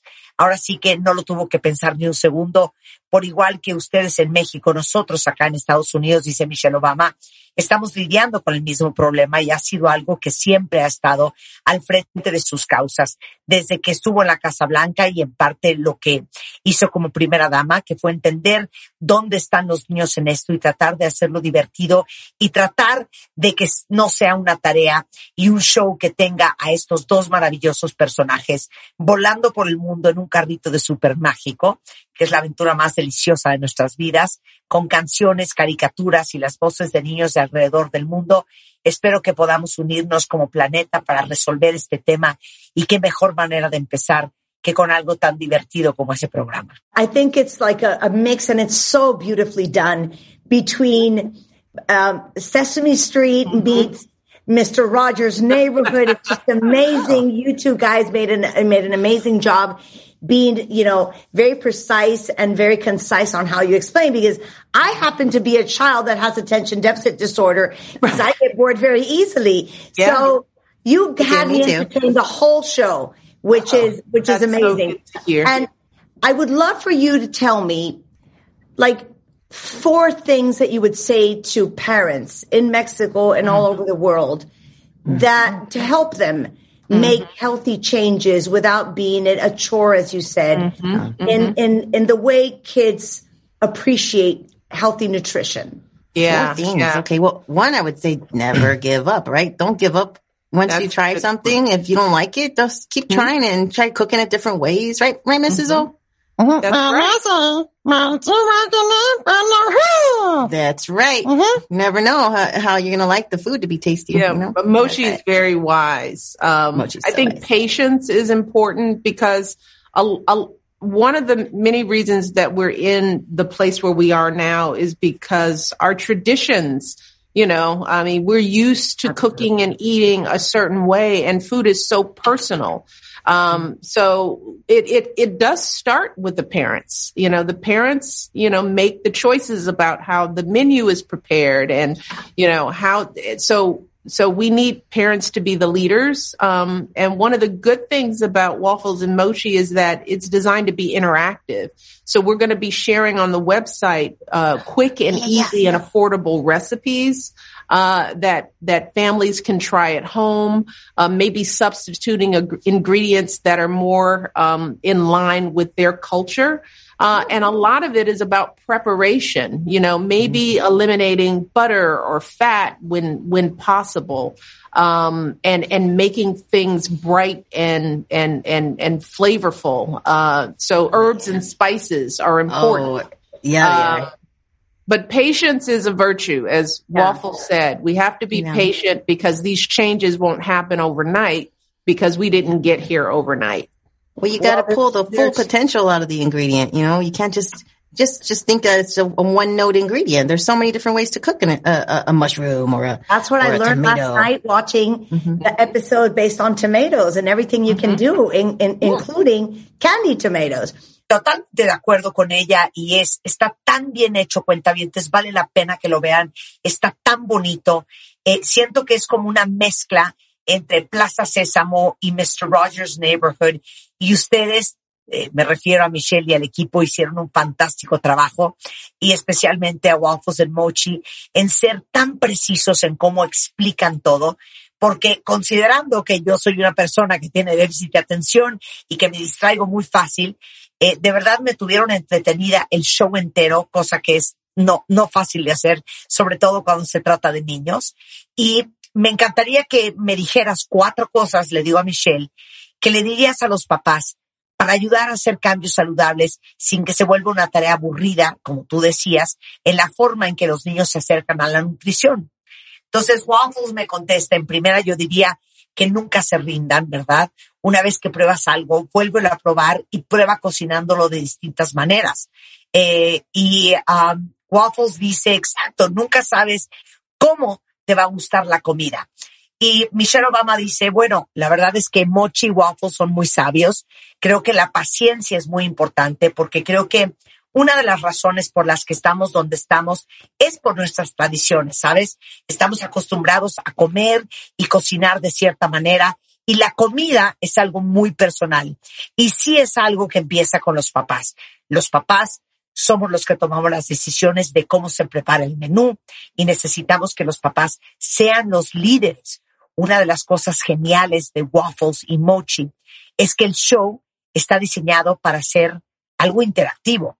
Vamos a estar compartiendo recetas fáciles y económicas que los papás puedan probar en casa, tal vez sustituyendo con ingredientes propios de su cultura y, y, que mucho se trata de la preparación, tal vez a lo mejor eliminando la mantequilla o la grasa cuando sea posible y hacer que las cosas estén coloridas y llenas de sabor. Así que las hierbas y especias son muy importantes. Pero la paciencia es una virtud, como dijo Waffles, y estos cambios no van a suceder de la noche a la mañana, así como no llegamos aquí de la noche a la mañana. A lo cual Waffles añadió, le tienes que sacar todo el potencial al ingrediente, ya sabes. No lo puedes ver como un ingrediente de un solo sabor. Hay muchísimas formas de preparar un champiñón o un jitomate. Y le digo que eso es lo que aprendí anoche. Eh, todo lo que puedes hacer con un jitomate, incluyendo jitomates caramelizados. There's so many women listening to this conversation out there. And what amazes me is how strong and clear your calling has been and how incredibly well you've used your voice um, for everything you stand for. Um, I love becoming, by the way. I'm thinking of women out there. How do they find their voice? How do they find their calling? And how important it is, no matter what age the audience will be, you know, is to find your purpose in life and your passion. Yeah. Well, for for me, it it started with appreciating and valuing my voice, and I think that that's something that we as mothers uh, can do for our children, for for our daughters in particular, is to make sure that in the first at the first table they sit at, which is their kitchen table at home, that they their voice feels valued, that we let our children speak their truth and ask questions and explore things that maybe were taboo when we when we were growing up. Um, that we we we treat them with respect, um, and that's where me personally, I began to feel that if my when my mother thinks what I have to say is important and funny, then of course the rest of the world will will, will encourage me in the same way. Um, Yeah. And then we as women, we have to encourage one another in the workforce, in the classroom. You know, we can't we, we can't view one another as competition. We have to find ways to continue to lift each other up and give each other the space to discover their true authenticity.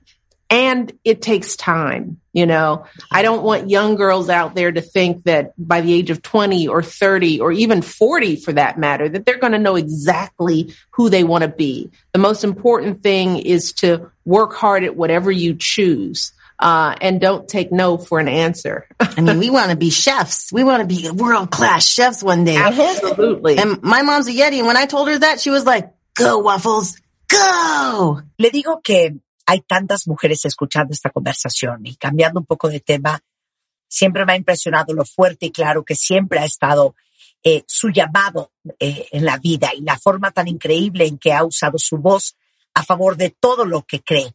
Que por cierto, eh, veo y me encanta el libro Becoming, a lo cual me da muchísimas gracias, Michelle. Entonces, pensando en las mujeres allá afuera, cómo encuentran su voz y cómo encuentran su llamado de vida. Y siendo indistinta la edad de la audiencia, la importancia de encontrar tu propósito personal en la vida y tu pasión. Michelle explica, literal, para mí empezó con apreciar y valorar mi voz.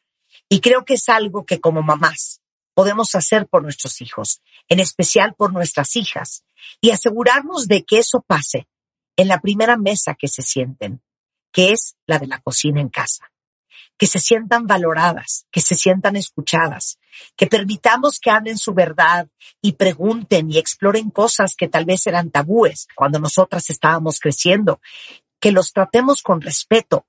Y ahí es donde yo personalmente me di cuenta de que si mi mamá pensaba que lo que yo estoy diciendo es importante o es chistoso, claro que al resto del mundo me va a impulsar de la misma manera. Y nosotras como mujeres nos tenemos que impulsar de la misma manera, en el trabajo, en el salón de clases. No nos podemos ver unas a otras como competencia, sino que tenemos que seguir buscando otras maneras de elevarnos unas a otras y darnos unas a otras el espacio para que cada una descubra su verdadera autenticidad. Eso toma tiempo, ya sabes. No quiero que las jóvenes allá afuera eh, sientan que a los 20 o a los 30 o incluso a los 40 van a saber exactamente quiénes son y qué quieren ser. Lo más importante es que trabajen muy duro en lo que escojan y que nunca acepten un no por respuesta. Y bueno, graciosamente Waffles dice, y nosotros queremos ser chefs, chefs reconocidos internacionalmente un día.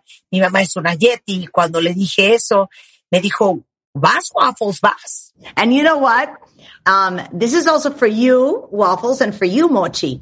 Because if there's something I truly clicked with you, and I've been talking about this for like three years on the radio show and all my media, is the imposter syndrome. And I thought, oh my God, she knows about this. She, she's lived it. She knows, I'm not crazy because I'm not, I'm the one, you know, imposter syndrome. Um, eh, eh, that's my number one sickness. So, um, and I, and I imagine that Mochi and Waffles also felt like an imposter when you came to that supermarket coming from a land of frozen food. But imposter, imposter, imposter, Mrs. O, what's imposter?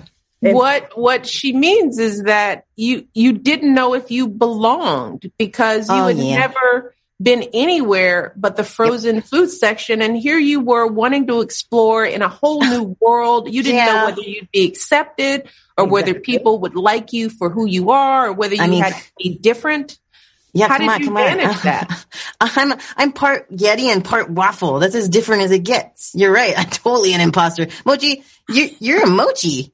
Are you an imposter? Yeah, yeah. I guess I guess being an imposter, you know, it, it's uh it's not that bad, you know, because uh you'll get to learn a lot of new things, you know. yeah So we all you- have those How we, did you we deal with that, Michelle? Well, we all have our insecurities in, Yeah. in life and particularly young women because, you know, it, sometimes we don't see ourselves in the world. We don't see role models like you or like me. But I Yeah. think that's where we begin to do the work, uh, that we show girls and young women the the wide array of opportunities you know that they can that you can fr- come from the land of frozen food That's and right. still be a chef in the real world if you're ready to work at it Yep. Um, and if there are any Yeti waffles out there, just look at me. You can do anything. You can be anything. you can go on the tasty adventure of your life. Pero sabes qué, Michelle, y esto es también para Waffles y Mochi, porque hay algo con lo que hice mucho clic contigo y llevo tres años hablando de esto en mi programa de radio y todos mis medios, y es el famosísimo síndrome del impostor. Y dije, Dios mío, cuando lo leí y cuando te oí hablando de eso, dije, ella sabe lo que es y lo ha vivido. ¿Y por qué el síndrome del impostor es mi mayor padecimiento? Me imagino que Waffles y Mochi también se sintieron así cuando entraron al supermercado viniendo de la tierra de la comida congelada. Y dice, sí, impostor, ¿qué es impostor? ¿Qué síndrome del impostor? Pregunta él.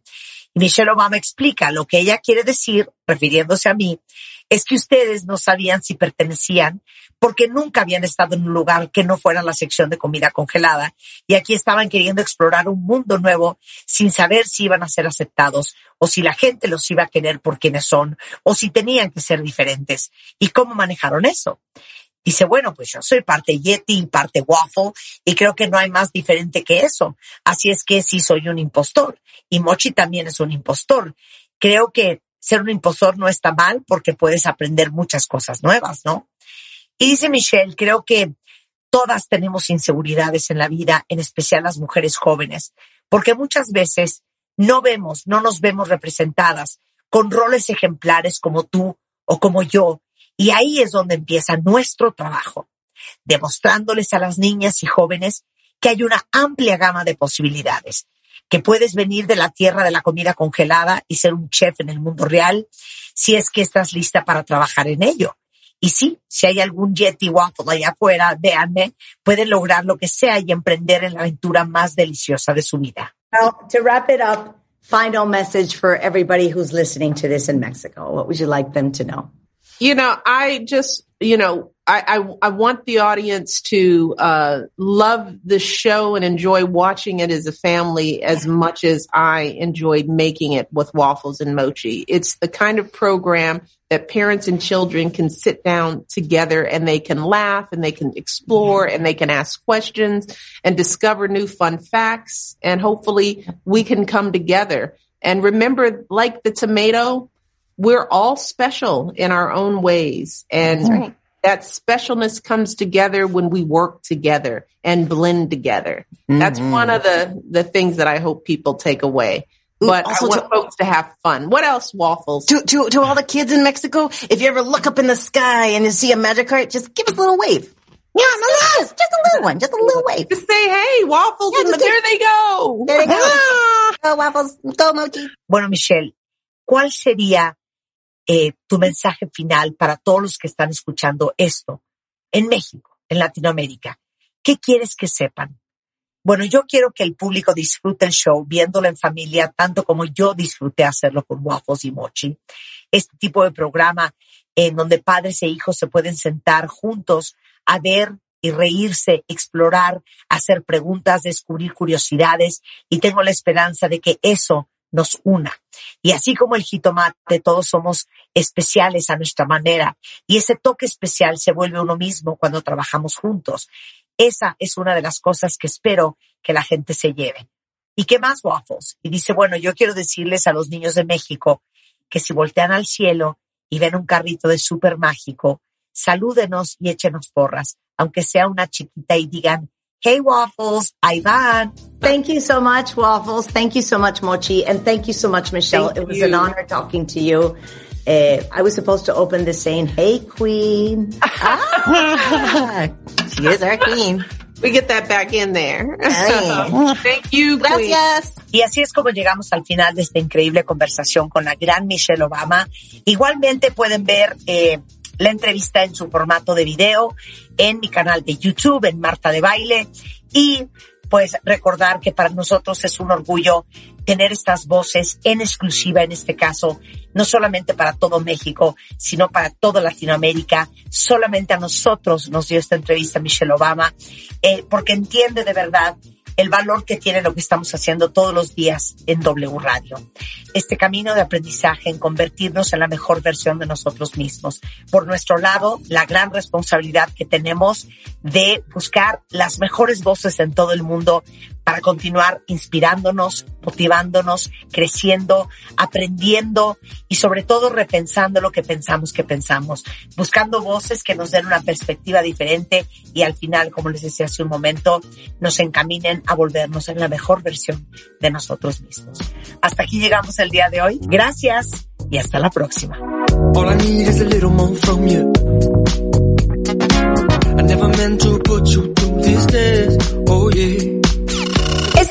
Mes, en Revista MOA, y de irnos, ¿cómo nos va a ir en el 2022?